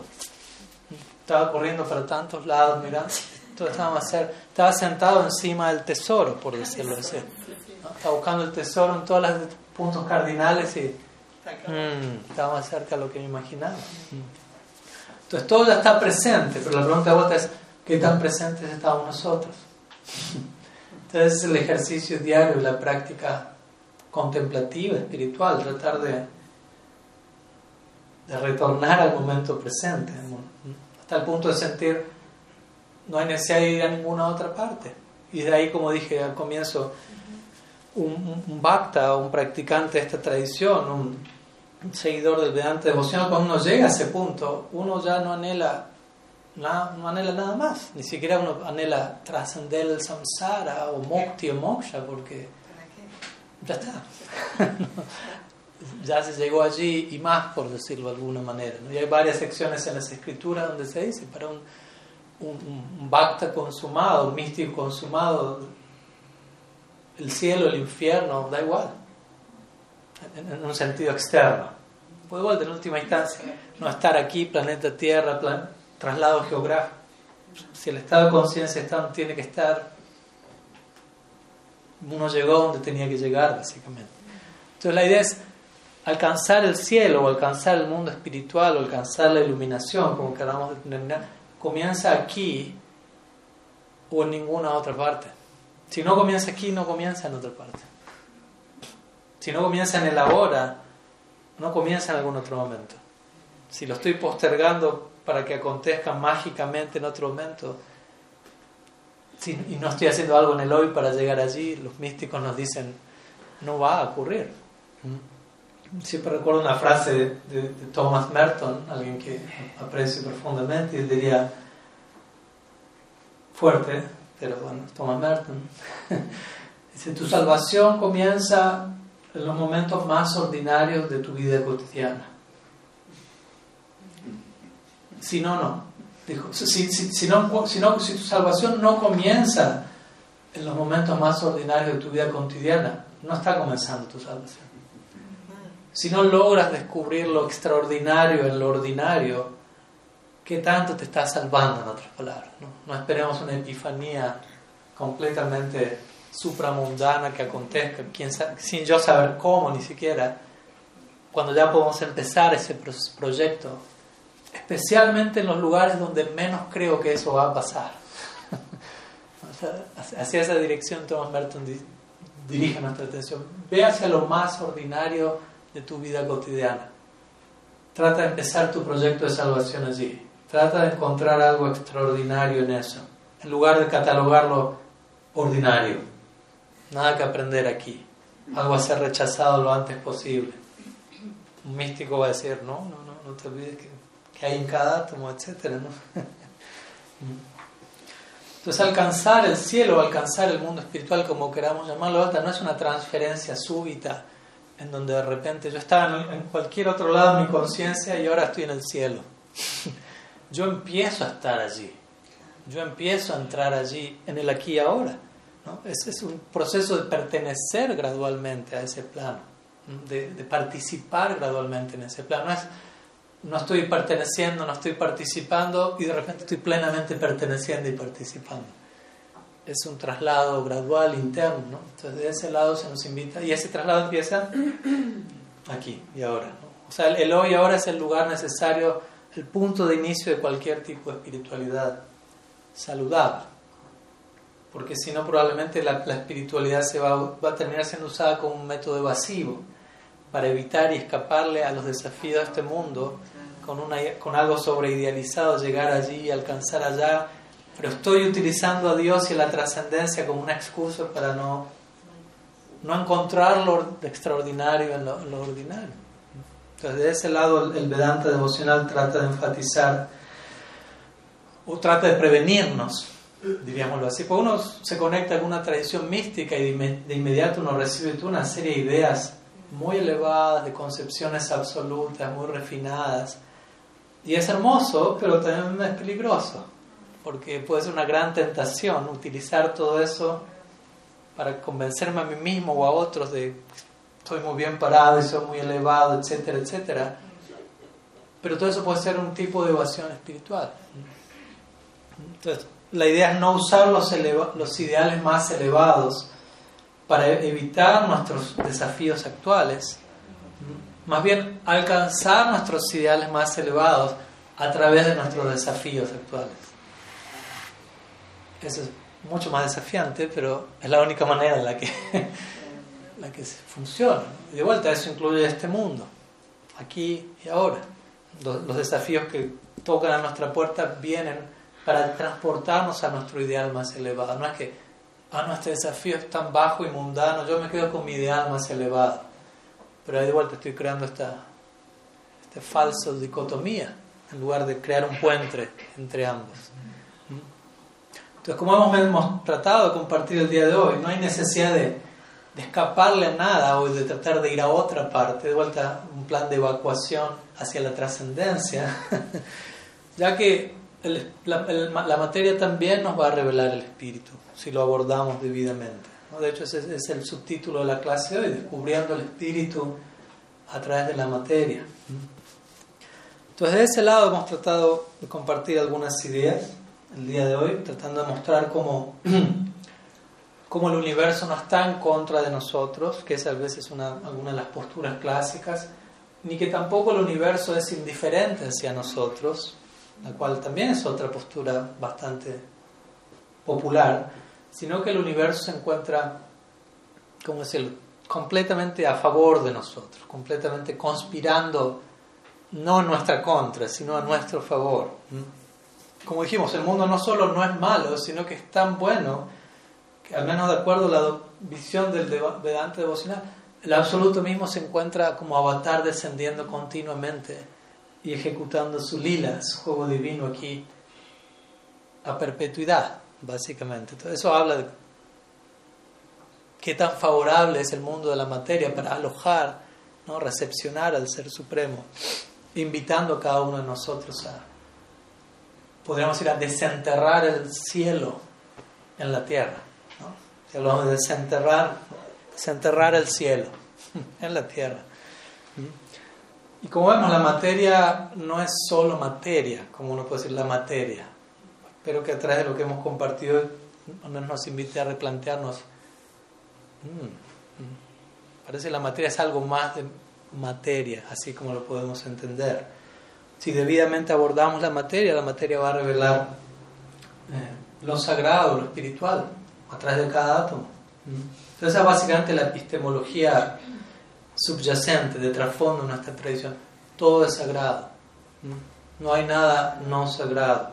Incluso lo así llamado secular, podríamos hablar de una sagrada secularidad. Para el místico ya no hay, todo es sagrado, no, hay diferencia. Si la materia está plenamente habitada por Dios, como dijimos, en cada átomo se encuentra allí presente, incluso no podría decir esto, es una idea interesante. A veces la materia es descrita como temporal, porque pasa por diferentes etapas, obviamente, crecimiento, nacimiento, disolución, pero estrictamente hablando, en un sentido la materia es eterna, en el sentido que no, nunca deja de existir, de acuerdo a la doctrina del Vedanta. O sea, la, materia no comienza a existir y la materia no deja de existir, simplemente muta en la forma en la que se está presentando, pero en otro sentido siempre está allí y como digo, cada átomo siendo habitado por, por el Ser Supremo. Entonces, nuevamente, como dijimos, teniendo todo esto presente, deberíamos cuidarnos siempre de pensar en términos de sagrado y profano, y crear dentro de nosotros esta dicotomía, porque como dijimos al comienzo de la charla, existen cosas solamente sagradas y profanadas, pero no existen cosas no sagradas, todo es sagrado. Y el resto es cuidar nuestra, nuestro ojo para no profanar, la, la, sacralidad inherente en toda la creación. básicamente esa es la idea que queríamos compartir hoy en relación a, a este tema. Eh, tratar de,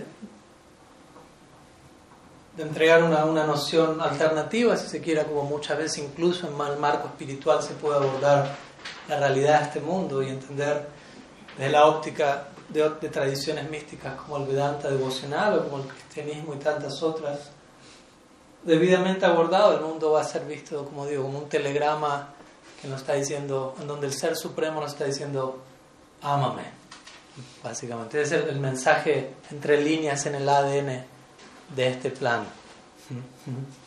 Entonces, cada, cada rincón de este mundo, como diría uno de mis maestros, cada rincón de este mundo tiene el potencial de convertirse en el lugar de nacimiento del reino de Dios. El reino de Dios no es de vuelta algún lugar en otra parte. Cada rincón de este mundo es un potencial reino de Dios. Todo está allí, de vuelta. Potencialmente está todo allí accesible de donde estamos. Y no es tanto ir a otra parte, sino seguir llegando, podríamos decir. Más que ir a otra parte, seguir llegando a, donde hay que llegar en el aquí y ahora. Y básicamente es una cuestión de ajustar nuestro ángulo de visión. Espero que, que algunas de las palabras que compartimos hoy hayan sumado a este respecto, ¿no? que nos den otra perspectiva del cual podemos ajustar nuestro enfoque y abordar la realidad material, nuestro día a día, con otros ojos y aprender a encontrar lo trascendente y lo sagrado mucho más cerca, mucho más íntimamente. Así que muchas gracias por, su tiempo, por su atención. Nos quedan unos minutos, yo ya llegué hasta aquí, pero no sé si hay alguna pregunta, algo que quieran consultar, siempre solemos dejar algunos minutos para preguntas, si es que alguien tiene alguna consulta. Sí. Con esta visión científica que en un momento diste, a mí se me complica la idea ¿En qué sentido? En el sentido de que vos nombraste eh, un científico que encuentra que en cada átomo hay un universo. ¿Verdad? Eso es lo que dijiste. No. No, ¿qué Dije varias cosas. pero ¿dónde meto yo ahí eso? ¿Qué pasa? Imagínate que yo soy un científico. Entonces veo esto, el, el universo, que es lo que dice la ciencia, en cada átomo. ¿Y qué pasa Otro, otro seminario. Claro.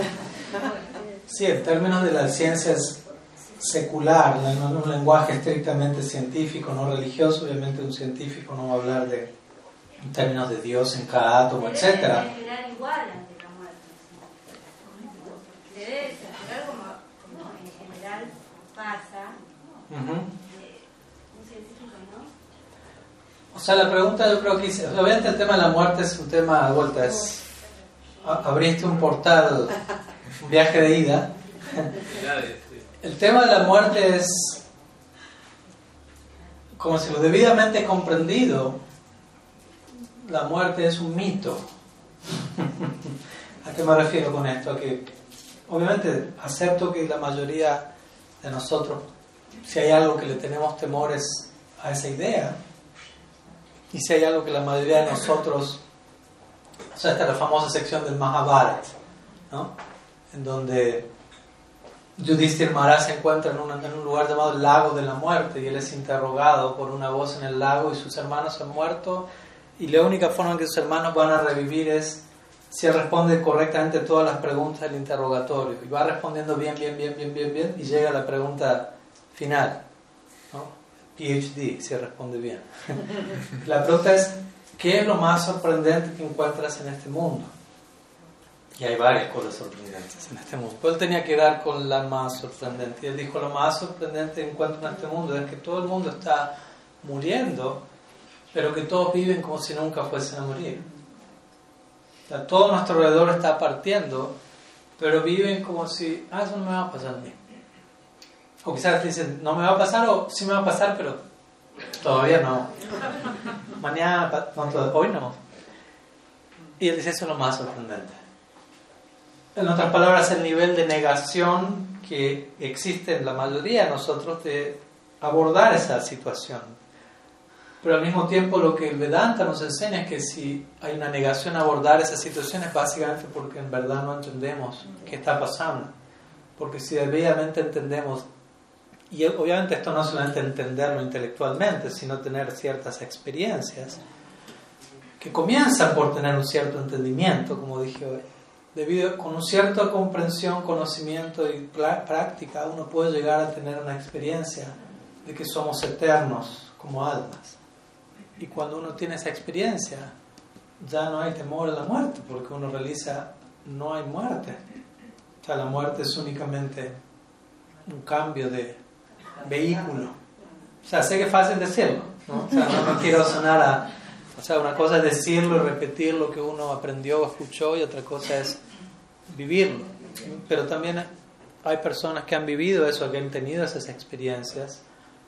Yo creo muchos de nosotros en una medida u otra hemos tenido esas experiencias, algunos de nosotros, en donde uno tiene al menos un vislumbre de, lo, de quién es uno como ser permanente, más allá de, de, de los vaivenes, si se quiere, de la dualidad de este plano.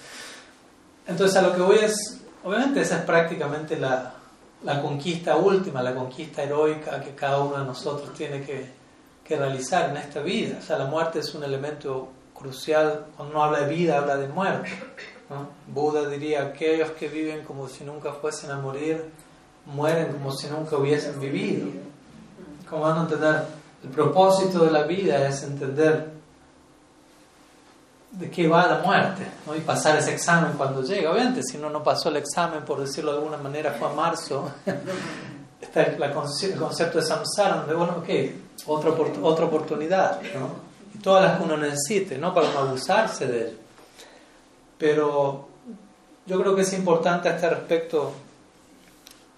La otra vez estaba escuchando una charla de, de dos filósofos argentinos, eh, no teístas, digámoslo así, y ellos expresaban su terror ante la muerte.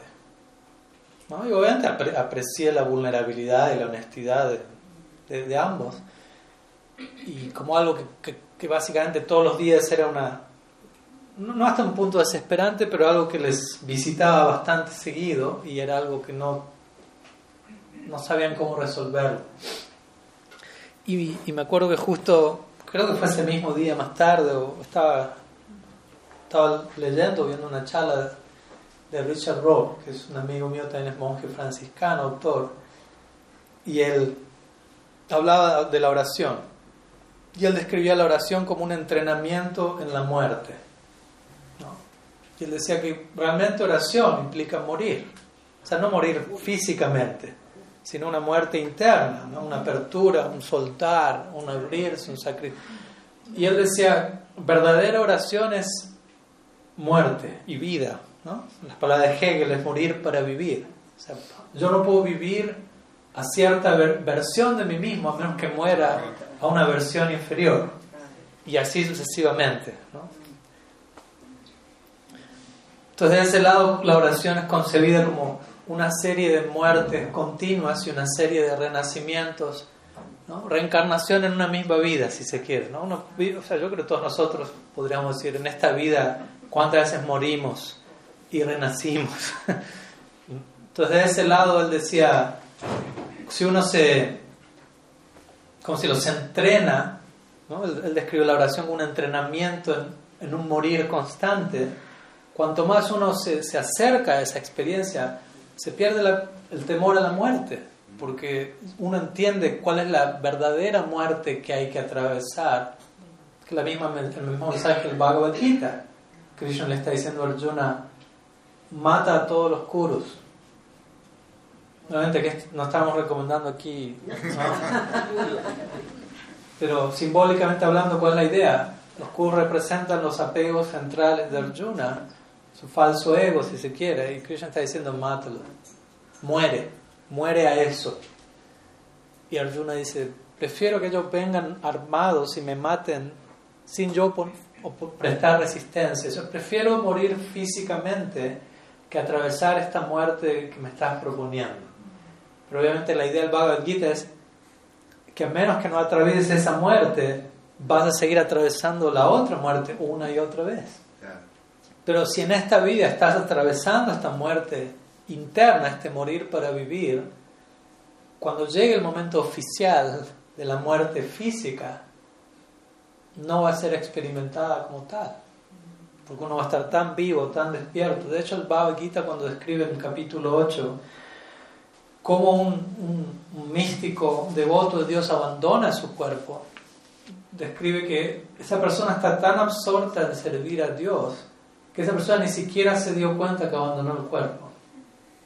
Imagínate. Abandonaste el cuerpo, estaba, estaba ocupado con, con otra cosa, algo así, ¿no?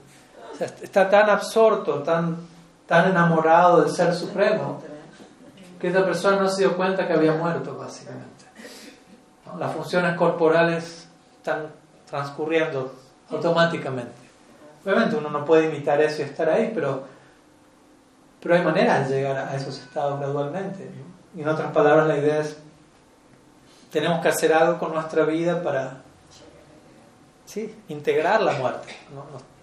de ese lado porque si no, sí, probablemente la muerte sea la principal causa de terror porque representa también un enigma muy grande para la mayoría, algo completamente desconocido. Y gente le tenemos temor a lo desconocido. Entonces la única manera de perderle el temor a lo desconocido es que deje de ser desconocido. Si le tengo miedo a la oscuridad, puedo prender la luz. Entonces si la muerte es, es desconocida, es oscuridad, es temor, uno puede invocar luz de, la luz del conocimiento divino, la luz de una práctica espiritual, etc. Y arrojar luz sobre algo que no está siendo iluminado y entender a la muerte por lo que realmente es. no es el cuarto oscuro, no atiende, sino entender. Y de ese lado se, se deconstruye la falsa idea de que, de que algo muere. Usamos la palabra muerte, pero en verdad no, no la hay. De vuelta, sé que es fácil decirlo. No, no, no, pero está bueno porque lo que yo te quería decir es muy difícil entender la muerte desde la ciencia. Ajá. Y con esta explicación que estaba dando el Bhagavad mm. ahí es como que digo, claro. Por ahí esos dos científicos, que hablaban eran demasiado soberbios o demasiadas cosas. Así que a veces uno va mm. teniendo logros, todos como mm. humanos, vamos teniendo logros y en vez de separarnos de ese ego, al contrario, cada vez crece más. Porque yo tengo mucho poder y voy investigando y voy encontrando todo, ¿qué es lo que pasa? Sí, en realidad. ahí la muerte se vuelve un verdadero científico, así como un verdadero espiritualista, ambos deberían ser supremamente humildes porque idealmente, porque si realmente yo estoy estudiando el infinito desde la óptica científica o desde la óptica espiritual, en ambos casos me estoy encontrando con un área donde no hay límite a todo lo que puedo entender.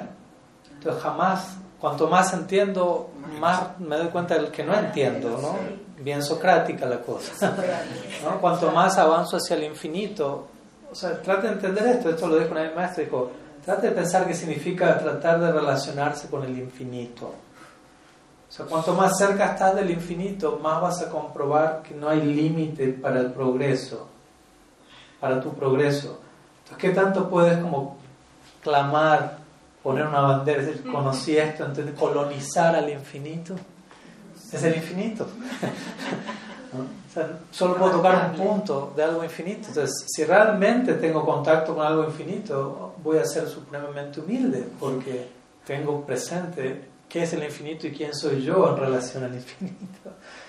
Por lo que sí, si alguien exhibe arrogancia o algo así, eso muestra que están distraídos con suerte de, de lo que realmente es ciencia, de lo que realmente es espiritualidad, que es una apertura constante al aprendizaje, al crecimiento, pues bueno, estamos lidiando con algo infinito y algo infinito está en continua evolución y desarrollo y despliegue. Entonces no es que, que, es una realidad estática que no, se, que, no, que no se mueve en absoluto, no es una pieza de museo, es el infinito, completamente activo, dinámico.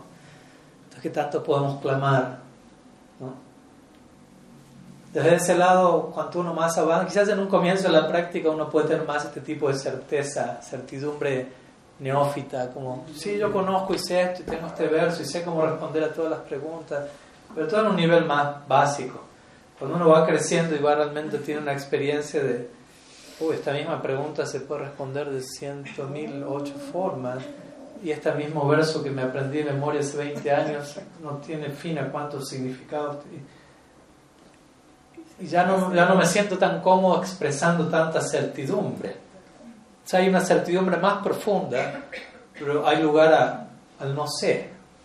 ¿no? Desde ahí a mí me gusta decir que yo me considero una especie de teísta agnóstico. Porque agnóstico significa no sé.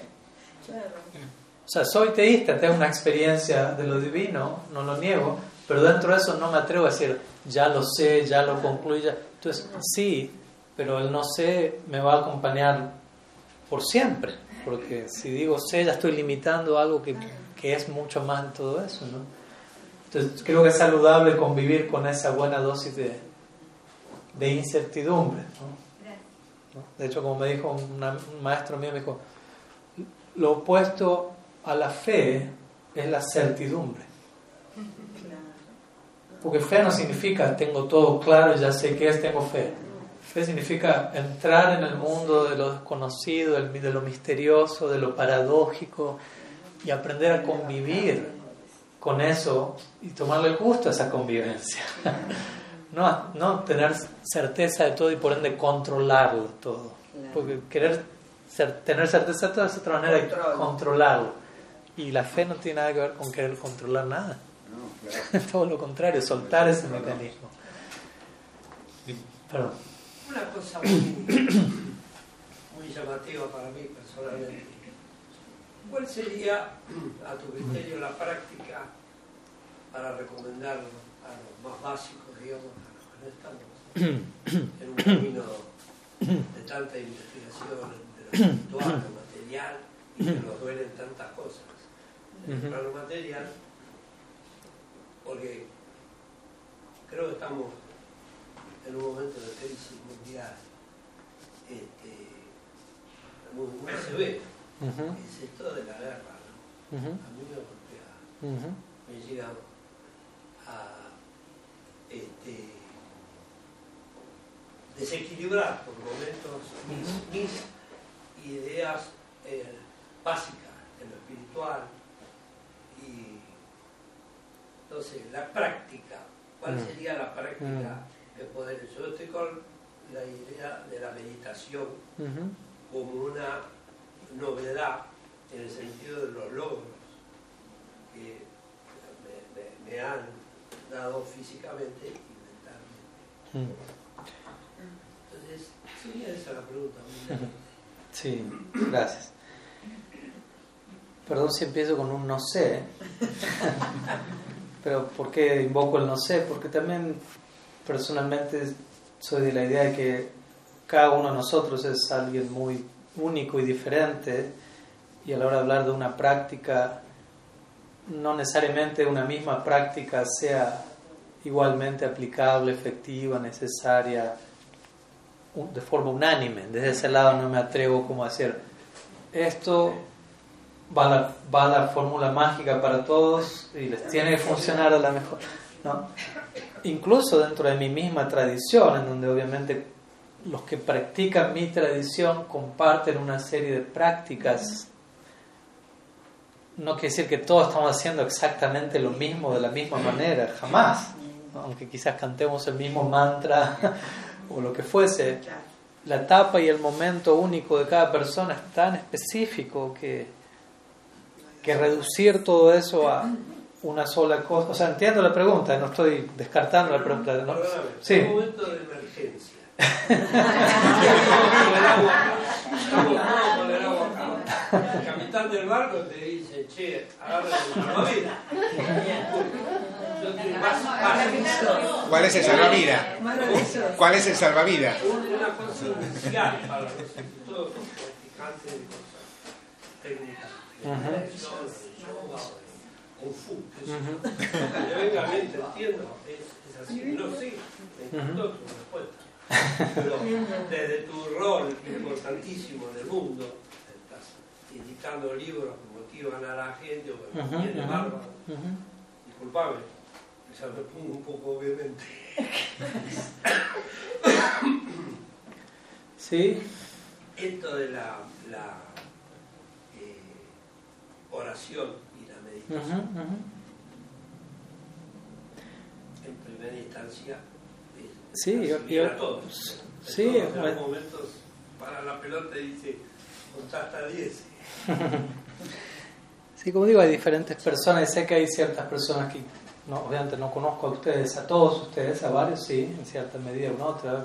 Alguien puede estar aquí y ser no creyente, por decirlo así. Quizás a alguien así se le digo, vamos a orar, no sé, algo atractivo, pero quizás en un caso así, una, una experiencia similar puede ser recomendada en términos de, bueno, de lo que estamos mencionando hoy. Tratemos de, por, por ejemplo, sé que no es fácil, pero tampoco imposible. Tratemos de dedicar un momento en donde la mente, tratamos de abrirnos a, no dejar que la mente se vaya al pasado, se vaya al futuro, se vaya a la lista de compras y a todo lo que hay que hacer. No, no nunca dije fácil, nunca, dije fácil. Porque también es esto, ¿no? O sea, cuando preguntamos algo así o pedimos una práctica, a veces también lo hacemos, no digo que sea el caso de usted, pero a veces viene la expectativa, dame algo fácil. Hay algo que sea fácil y algo que funcione a la perfección. Y a veces no va a ser fácil. Y es parte de la respuesta que no va a ser fácil. Porque a veces quizás si la, la pregunta está condicionada con, dame, algo, dame lo más elevado y profundo, pero que no sea difícil. y rápido, de por sí la, ya, la, ya la pregunta viene condicionada. Entonces, no, no se puede, hay que replantear la pregunta porque no está siendo hecha en un lugar realista, por decirlo de alguna manera. Pues si estamos experimentando ciertas dificultades que nos llevan a hacer esa pregunta, quizás la pregunta es ¿por qué? Estamos muy bien, estamos... Sí, pero la experiencia de una dificultad, una crisis, también es algo muy subjetivo, ¿no? Porque en una situación X alguien está experimentando todo se acaba y alguien no. Entonces, ¿qué, por qué determinada situación detona en nosotros lo que detona. Y ahí viene el abordaje individual y personal. Y, debe, puede haber miles de trasfondos a eso. Hay trasfondos de, tipo psicológico, de tipo emocional, de trauma no resuelto. Y en algunos casos lo que alguien más necesita es hacer terapia. ¿no? Y hasta un punto yo le puedo hablar de la oración y del alcance místico, contemplativo. Si quizás todavía hay, hay en el, haya atravesado en el camino un trauma tremendo en la niñez que hasta que no se acomode, todo lo demás no puede ser incluso una evasión. Me explico, y desde ahí digo lo personalizado, porque yo puedo decir algo, pero quizás esa persona necesita algo más. Y si yo digo algo, algunos ustedes digan, sí, eso está bien, y otros sientan, no, eso no es lo que necesito. Y está bien. Entonces, desde ese lado uno puede decir, bueno, tratemos de, con una práctica general, bueno, abrirnos al momento presente y percibir la presencia divina, el absoluto, en el momento presente sin tratar de irnos al pasado y al futuro. No es fácil, Pero el intentarlo ya empieza a marcar una diferencia. Porque, vuelta, si abordamos una práctica con una serie de expectativas interminables e inmediatas, ya experimentamos frustración en el inicio. Porque ya estamos, es como que yo voy a aprender guitarra y quiero tocar como, no sé, quien sea, Paco de Lucía en una semana y está condenado al, fracaso el proyecto. ¿no? Entonces tengo que saber la primera semana, voy a aprender las notas, afinar y quizás en tres encarnaciones voy a tocar como Paco. Por decirlo así. ¿Perdón? Ponga el profesor o la guía, Sí, sí, sí. La guía es importante, sí. El alumno crea en sí. Pero igual hay un tiempo y un proceso. ¿no? Para estas cosas exacto, exacto, exacto. Entonces uno de vuelta. ¿Cómo respirar? Yo yoga hace 30 años. Yo lo paro y respiro correctamente. Tres minutos por día. Cuando sentí que me hizo bien, tres minutos. Al otro día hago seis minutos. Y al otro día quince. Y al otro día voy a una clase de yoga. El otro día viene la usada. Al otro día viene la usada aquí. Sí, Karina. Perdón, podemos seguir con la respuesta, cada respuesta por siempre, algunas palabras. Eh, a mí se me encantó la imagen, la escena de Yashoda con Krishna. Mm. Y se me ocurría que quizás, perdón, tengo un caramelo, se me ocurría que pregunta, ¿no? ¿Podrá eh, representar esa escena como es adentro, es afuera, esta frase taoísta que también se para... Eh, ¿Tiene algo que ver con esto de cómo adentro, es afuera, arriba, es abajo? Mm. ¿Sí? sí, es aplicable en varios aspectos. Sí, también en nuestra tradición se habla mucho de, sí, de cómo lo que encontramos en este mundo es un, un reflejo de lo que, lo que existe en la realidad trascendental. ¿no? Entonces, de alguna manera, este plano está, está intimando, está enviando un indicativo de, de la trascendencia, no es que es algo diametralmente opuesto. Y que básicamente la diferencia entre mundo material y mundo espiritual es, de vuelta, mundo espiritual significa algo completamente centrado en la voluntad divina y mundo material es algo descentrado de la voluntad divina. Entonces, si nuestra experiencia aquí se centra en la voluntad divina, ¿qué tanto podemos seguir hablando de eso en términos de mundo material? Entonces, en ese sentido, esa conexión de arriba, abajo y, y uno como indicando el otro si tenemos los ojos para ver. Y sí, básicamente esa es la... Y, eso no se limita a, la, a, nuestra tradición en particular, sino que uno empieza a investigar y uno ve, uy, está aquí en el taoísmo, uy, está aquí en, el cristianismo. Entonces, ese es un punto central también que, que, a mí me gusta mucho, encontrar este tipo de, de verdades fundacionales estando presentes en, en la esencia de todas las tradiciones místicas centrales. Más allá de los detalles en los que podamos diferir, a nivel cimiento estos principios están presentes en, o sea, en, las realizaciones de los místicos de todas las tradiciones, cuando ellos llegan a, esos, a esas cimas de visión y realización, desde su diferente subida a la montaña, en un sentido todos terminan viendo estas mismas cosas. Entonces eso es algo muy interesante, escuchar el, el reporte que nos llega de los místicos y cómo ellos llegan cada cual desde su abordaje y orientación a conclusiones similares, muy cercanas. Entonces eso nos indica que la realidad última existe y posee una base que es abordada en distintos lados y bueno, está allí esperándonos. Bueno, son casi las nueve, no me quiero extender. Estamos ya. Si hay alguna pregunta. Ahí este, tuvimos tuvimos un buen tiempo para compartir. Perdón si, si algo más, ¿sí? No, por ahí lo que quería agregar el amigo con el tema de la guerra, que, que bueno, para el que conoce un poco de historia sabe que las, una civilización muy importante estaba situada ahí, justo en ese foco. Entonces, eh, de ahí salió el sánscrito, un montón de, otras. Eh, también está el símbolo de la flor y semilla de la vida. Eh, ¿Sería posible que haya un entendimiento entre partes del mundo hablando un mismo idioma, aunque no sea oral, aunque sea un, más con entendimiento un, idioma, para que haya paz, ¿no? Sí, yo creo que como hacíamos, el, idioma en común al que todos podemos llegar, ya como lo que, lo que acabo de mencionar con todos estos místicos llegando a, a una misma visión y conclusiones, otra manera de decir, hablando un mismo idioma, si se quiere, perdón si suena cliché, pero es el idioma del amor. obviamente que es el amor otro seminario extra, pero en última instancia llegar a este punto en donde sí todos nos sentimos parte de un mismo proyecto en común, si se quiere, todos compartimos una misma base, una misma fuente de origen, comunidad. Básicamente es eso, ¿no? unidad en común, lo que decíamos hoy en sánscrito, sambandha, todo está interrelacionado. Entonces la idea de, paz básicamente también tiene que ver con lograr establecer un centro en común, porque lo opuesto, o sea, lo opuesto a la paz es guerra o conflicto, y guerra o conflicto significa mi interés está chocando con tu interés, con tu interés y con tu interés, porque cada cual tiene una idea diferente de cuál es el centro.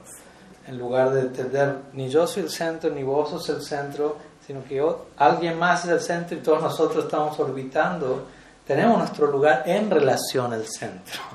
El problema primero es entender, no soy el centro, encontrar mi lugar en relación al centro y allí tenemos armonía y tenemos paz y, hay diversidad, pero la diversidad es preservada con ese centro en común.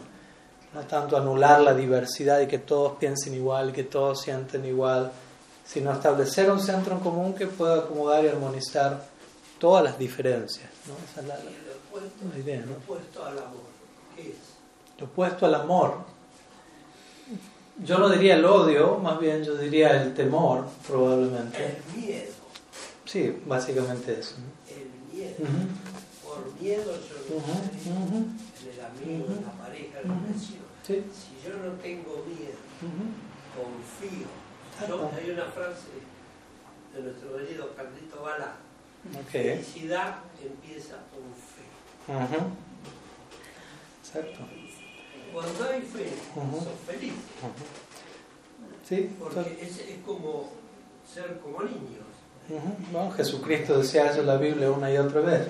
Pero no, que no te tomen por un ingenuo, no. Tienes que defender tu posición, la camiseta. Exactamente. No, por favor. Sí, lo opuesto al amor, lo opuesto al amor es el temor. El temor hace calcular, medir y el amor justamente rompe todas esas fronteras y, el comienzo de eso es la fe y la confianza. Y para eso obviamente necesitamos una experiencia, porque podemos hablar de eso, pero también uno necesita experiencias concretas de, de lo que es la naturaleza, el amor que es incondicional. Yo no puedo hablar de amor condicional. Si yo digo, yo los amo si cumplen con este contrato y esta lista de Avísenme cuando llegaron acá y ahí nos queremos. No sonó muy amoroso. El amor incondicional significa la naturaleza del amor, en donde ya está allí pese a todo. Y a menos que uno no tenga una experiencia real, directa, en relación a alguien de amor incondicional, probablemente una y otra vez terminamos cayendo en el patrón de temor o de amor condicional, en donde trato de ser perfecto o al menos de mostrarme perfecto, porque sé que no lo soy, para que alguien me quiera, para que alguien me ame, para no quedarme solo, porque es el código en la sociedad. Muéstrese perfecto, no sé, sea perfecto o al menos finja que lo es. ¿no? Eh, y alguien va a ser aceptado, va a ser alguien. Pero eso es completamente condicional. Entonces, para romper con ese paradigma, necesita contactar, tener una experiencia directa de amor incondicional, uno puede darse cuenta y puedo ser quien soy, no como algo conformista, pero ya estoy siendo amado. O sea, ese es otro tema extenso para otro seminario de cómo el, absoluto está compuesto de amor incondicional. Ya estamos siendo amados por el absoluto, de acuerdo al menos a nuestra tradición, a todas las tradiciones místicas. El absoluto ya es amor incondicional y ya estamos siendo amados. No es que necesitamos merecernos eso, porque está más allá de todo merecimiento. Entonces, ahí ya no hay nada que temer. Cuando uno entra en el plano del amor incondicional es, otra dimensión. pero sí, importante contactar con, con aquel, aquellos mensajes de aquellas personas que de alguna manera pueden personificar eso en nuestras vidas. Siempre es importante, más allá que hay una parte, como decimos siempre, individual en la práctica, también es muy importante lo que, lo que podemos darnos y recibir en, conjunto, como estamos experimentando ahora, así que también les agradezco a todos ustedes por brindarme eso. Yo no, estoy aquí brindándoles algo a ustedes, ojalá algo, pero también es un ida y vuelta, así que aprecio la reciprocidad y bueno, la invitación, Carlos, nuevamente. Muchas gracias.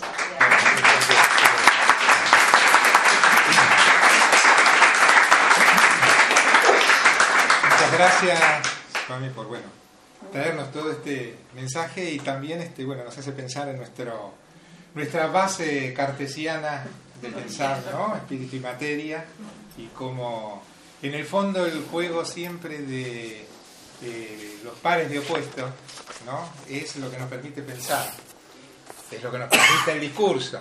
Entonces por eso esa idea de que tenemos en cierta manera que dejar de pensar, dejar de preguntar, y por eso el hecho de la fe, ¿no? Ese hecho que mm. mm. Swami transmitía mm. claramente, ¿no? Ir a eso, es lo que tal vez justamente nos va a permitir llegar a aquella esencia última, ¿no? Aquello superior. Si estamos a preguntar esto, bueno, es bueno, malo, camino de acá, camino de allá, ¿no? Eso nos distorsiona, vamos a decir, el camino. Y nos quedamos en lo discursivo, nos quedamos, ¿no? En lo, lo mutable. Y no vamos a hacer de ciencia. Así que bueno, por eso como decía acá el tema del, como niños, ¿no? Este, es fundamental, el niño está. Lo que pasa es que el niño no sabe en ese aspecto. Tenemos que pasar por el discurso y luego superarlo, ¿no? Entonces ahí tener mente de niño, pero ya con un conocimiento especial, digamos. Así que bueno, muchas gracias este, por venir. Este, bueno, que retornen muy bien a sus hogares y los esperamos para otra charla. ¿Eh? Esperemos que vuelva pronto. Este